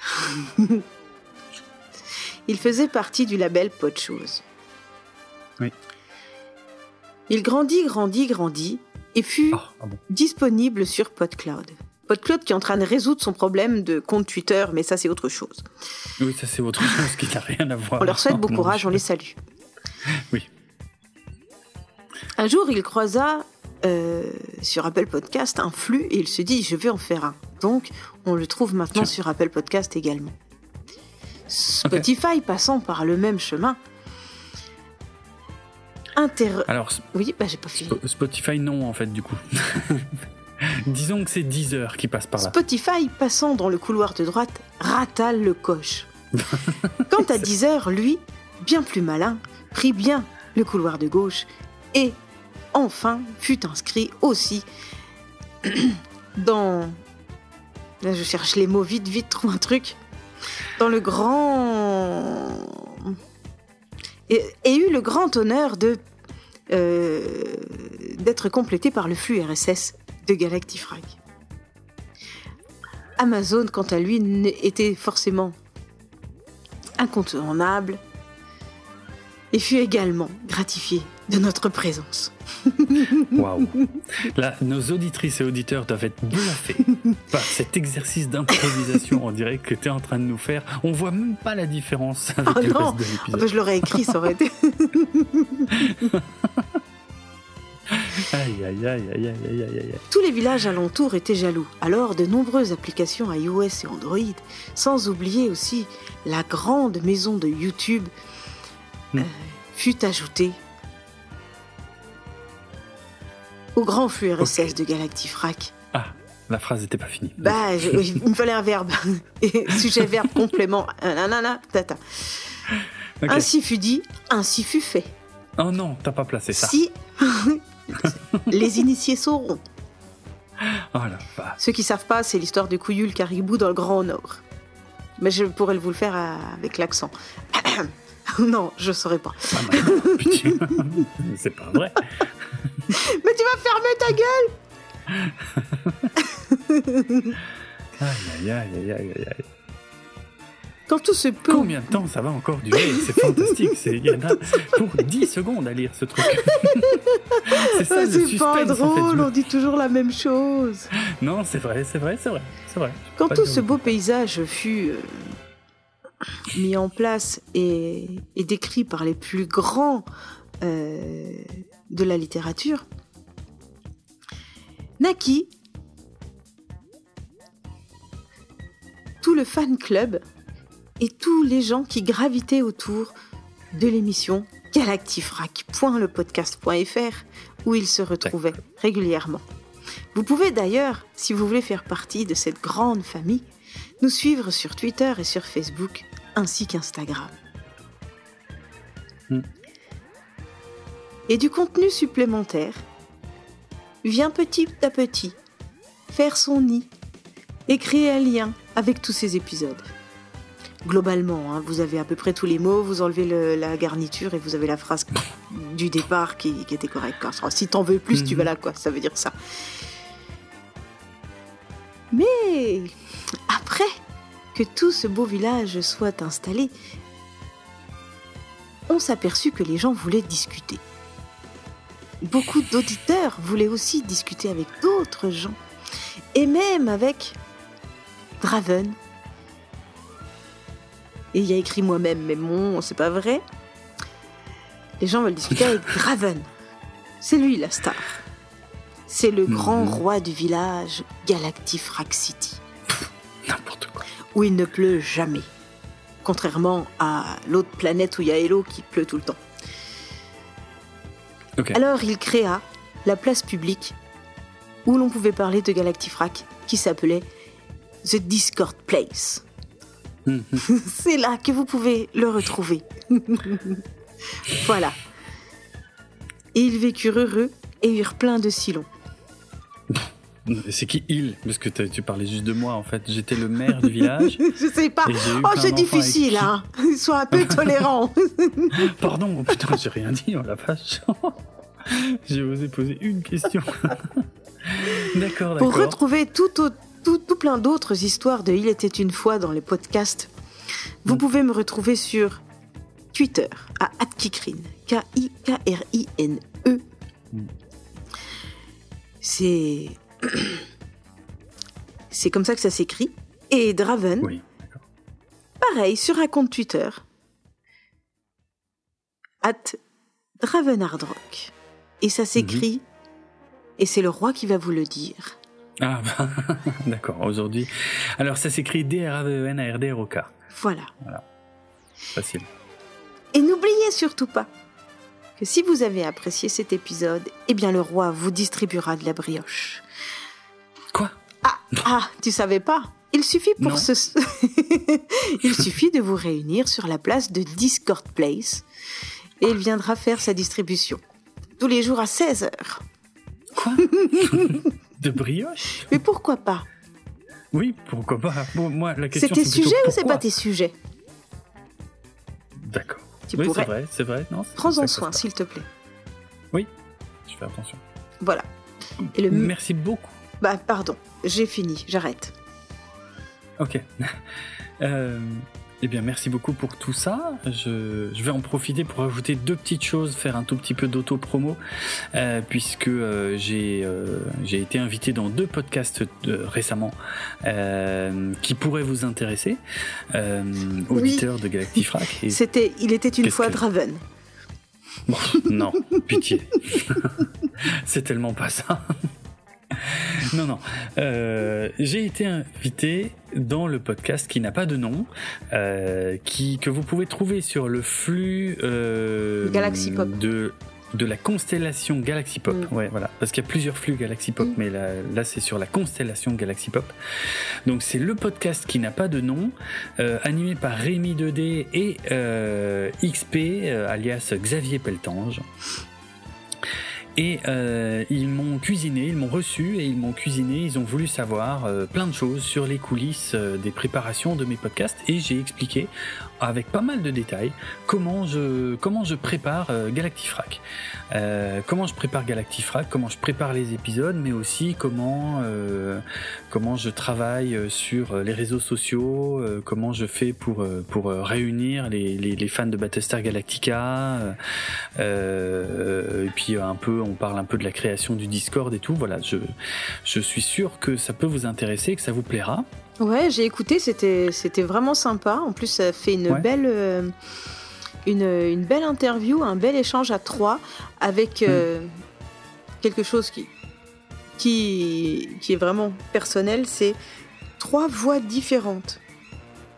Ok. Vous avez tous des tons de voix bien différents, donc c'est très agréable à écouter aussi parce que l'on s'y retrouve bien. Ah ok, sympa. Ouais, ouais, vraiment. Euh, mais hormis ça, le contenu est intéressant. C'est Il était une fois Draven. Je l'aurais pas dit comme ça, mais ok. ok, ok. Euh, voilà, donc je rappelle, c'est le podcast qui n'a pas de nom euh, sur le flux de la constellation de Galaxy Pop. Peut-être euh, qu'on peut mettre le lien en même temps que. Oui, je mettrai. Là, je mettrai le lien dans les notes de l'émission. Ouais, ouais, tout à fait. Oui, d'accord, mais quand on va partager, quand tu vas partager l'épisode là qui, mhm. qui, sort, qui, va sortir, eh bien, on peut en même temps partager celui de, je, ouais, je peux le repartager, bien sûr. Mm. Là, je l'ai déjà partagé sur tous les réseaux sociaux de Galactifrac ces derniers jours, ah, mais je, bah je, le, je, le, non, non, mais il y a, mais je le repartagerai effectivement vu que là, c'est la première fois que j'en parle dans Galactifrac. Donc mm. voilà. As-tu euh, participé à d'autres choses? Oui, oui, oui, oui. J'ai également participé euh, une seconde fois, et j'en suis très très très heureux, euh, au podcast C'est plus que de la SF, euh, animé par euh, Lloyd Cherry, le podcast de référence sur la science-fiction en France, euh, et qui m'avait déjà reçu pour son huitième épisode euh, il y a plus de deux ans, plus de deux ans et demi même, hein, quand justement pour parler de Battlestar Galactica, et ça avait été un honneur pour moi. Et là, j'ai eu l'occasion de revenir, alors pas directement pour parler de Battlestar Galactica, mais rassurez-vous, j'ai quand même réussi à parler de Battlestar Galactica. Euh, en fait, j'ai été reçu pour un débat euh, aux, côtés de, Nicolas Allard et de euh, Océane Zerbini pour discuter de la série Star Wars Endor qui s'est terminée donc voilà il n'y a pas très longtemps. Que tu as aimé en plus. Que j'ai adoré. Ouais, et euh, que j'ai adoré et je m'en suis pas rendu compte tout de suite, mais euh, ce sont d'autres personnes qui m'ont fait réaliser que il est possible que j'ai adoré cette série parce qu'elle a des points communs dans sa construction avec Battlestar Galactica. Il y a une approche dans cette série, il y a une approche qui est complètement inédite euh, pour l'univers de Star Wars en tout cas. Hein, euh, on nous montre les choses d'une manière que, voilà qui n'avait jamais été utilisée dans l'univers de Star Wars et qui se trouve avoir des points communs avec Battlestar Galactica. Et c'est aussi pour ça que j'étais invité euh, par Lloyd pour en parler dans cet épisode. Donc voilà, c'est dans le podcast. C'est plus que de la SF. Euh, c'est l'épisode, je sais plus, c'est, je sais pas, il n'y a pas vraiment d'épisode, mais enfin bref, voilà, c'est l'épisode débat sur Endor, sur la série Endor. Je suis très heureux d'avoir participé à ce débat et je vous invite vraiment vivement à l'écouter euh, et à regarder la série Endor parce que euh, je considère, et je, je l'ai pas dit chez Lloyd Cherry, mais je considère que c'est une euh, série Star Wars qui peut être regardée même si on n'a jamais rien vu de Star Wars et qu'on n'y connaît rien. C'est une série qui peut être prise indépendamment et à mon avis qui marche tout aussi bien.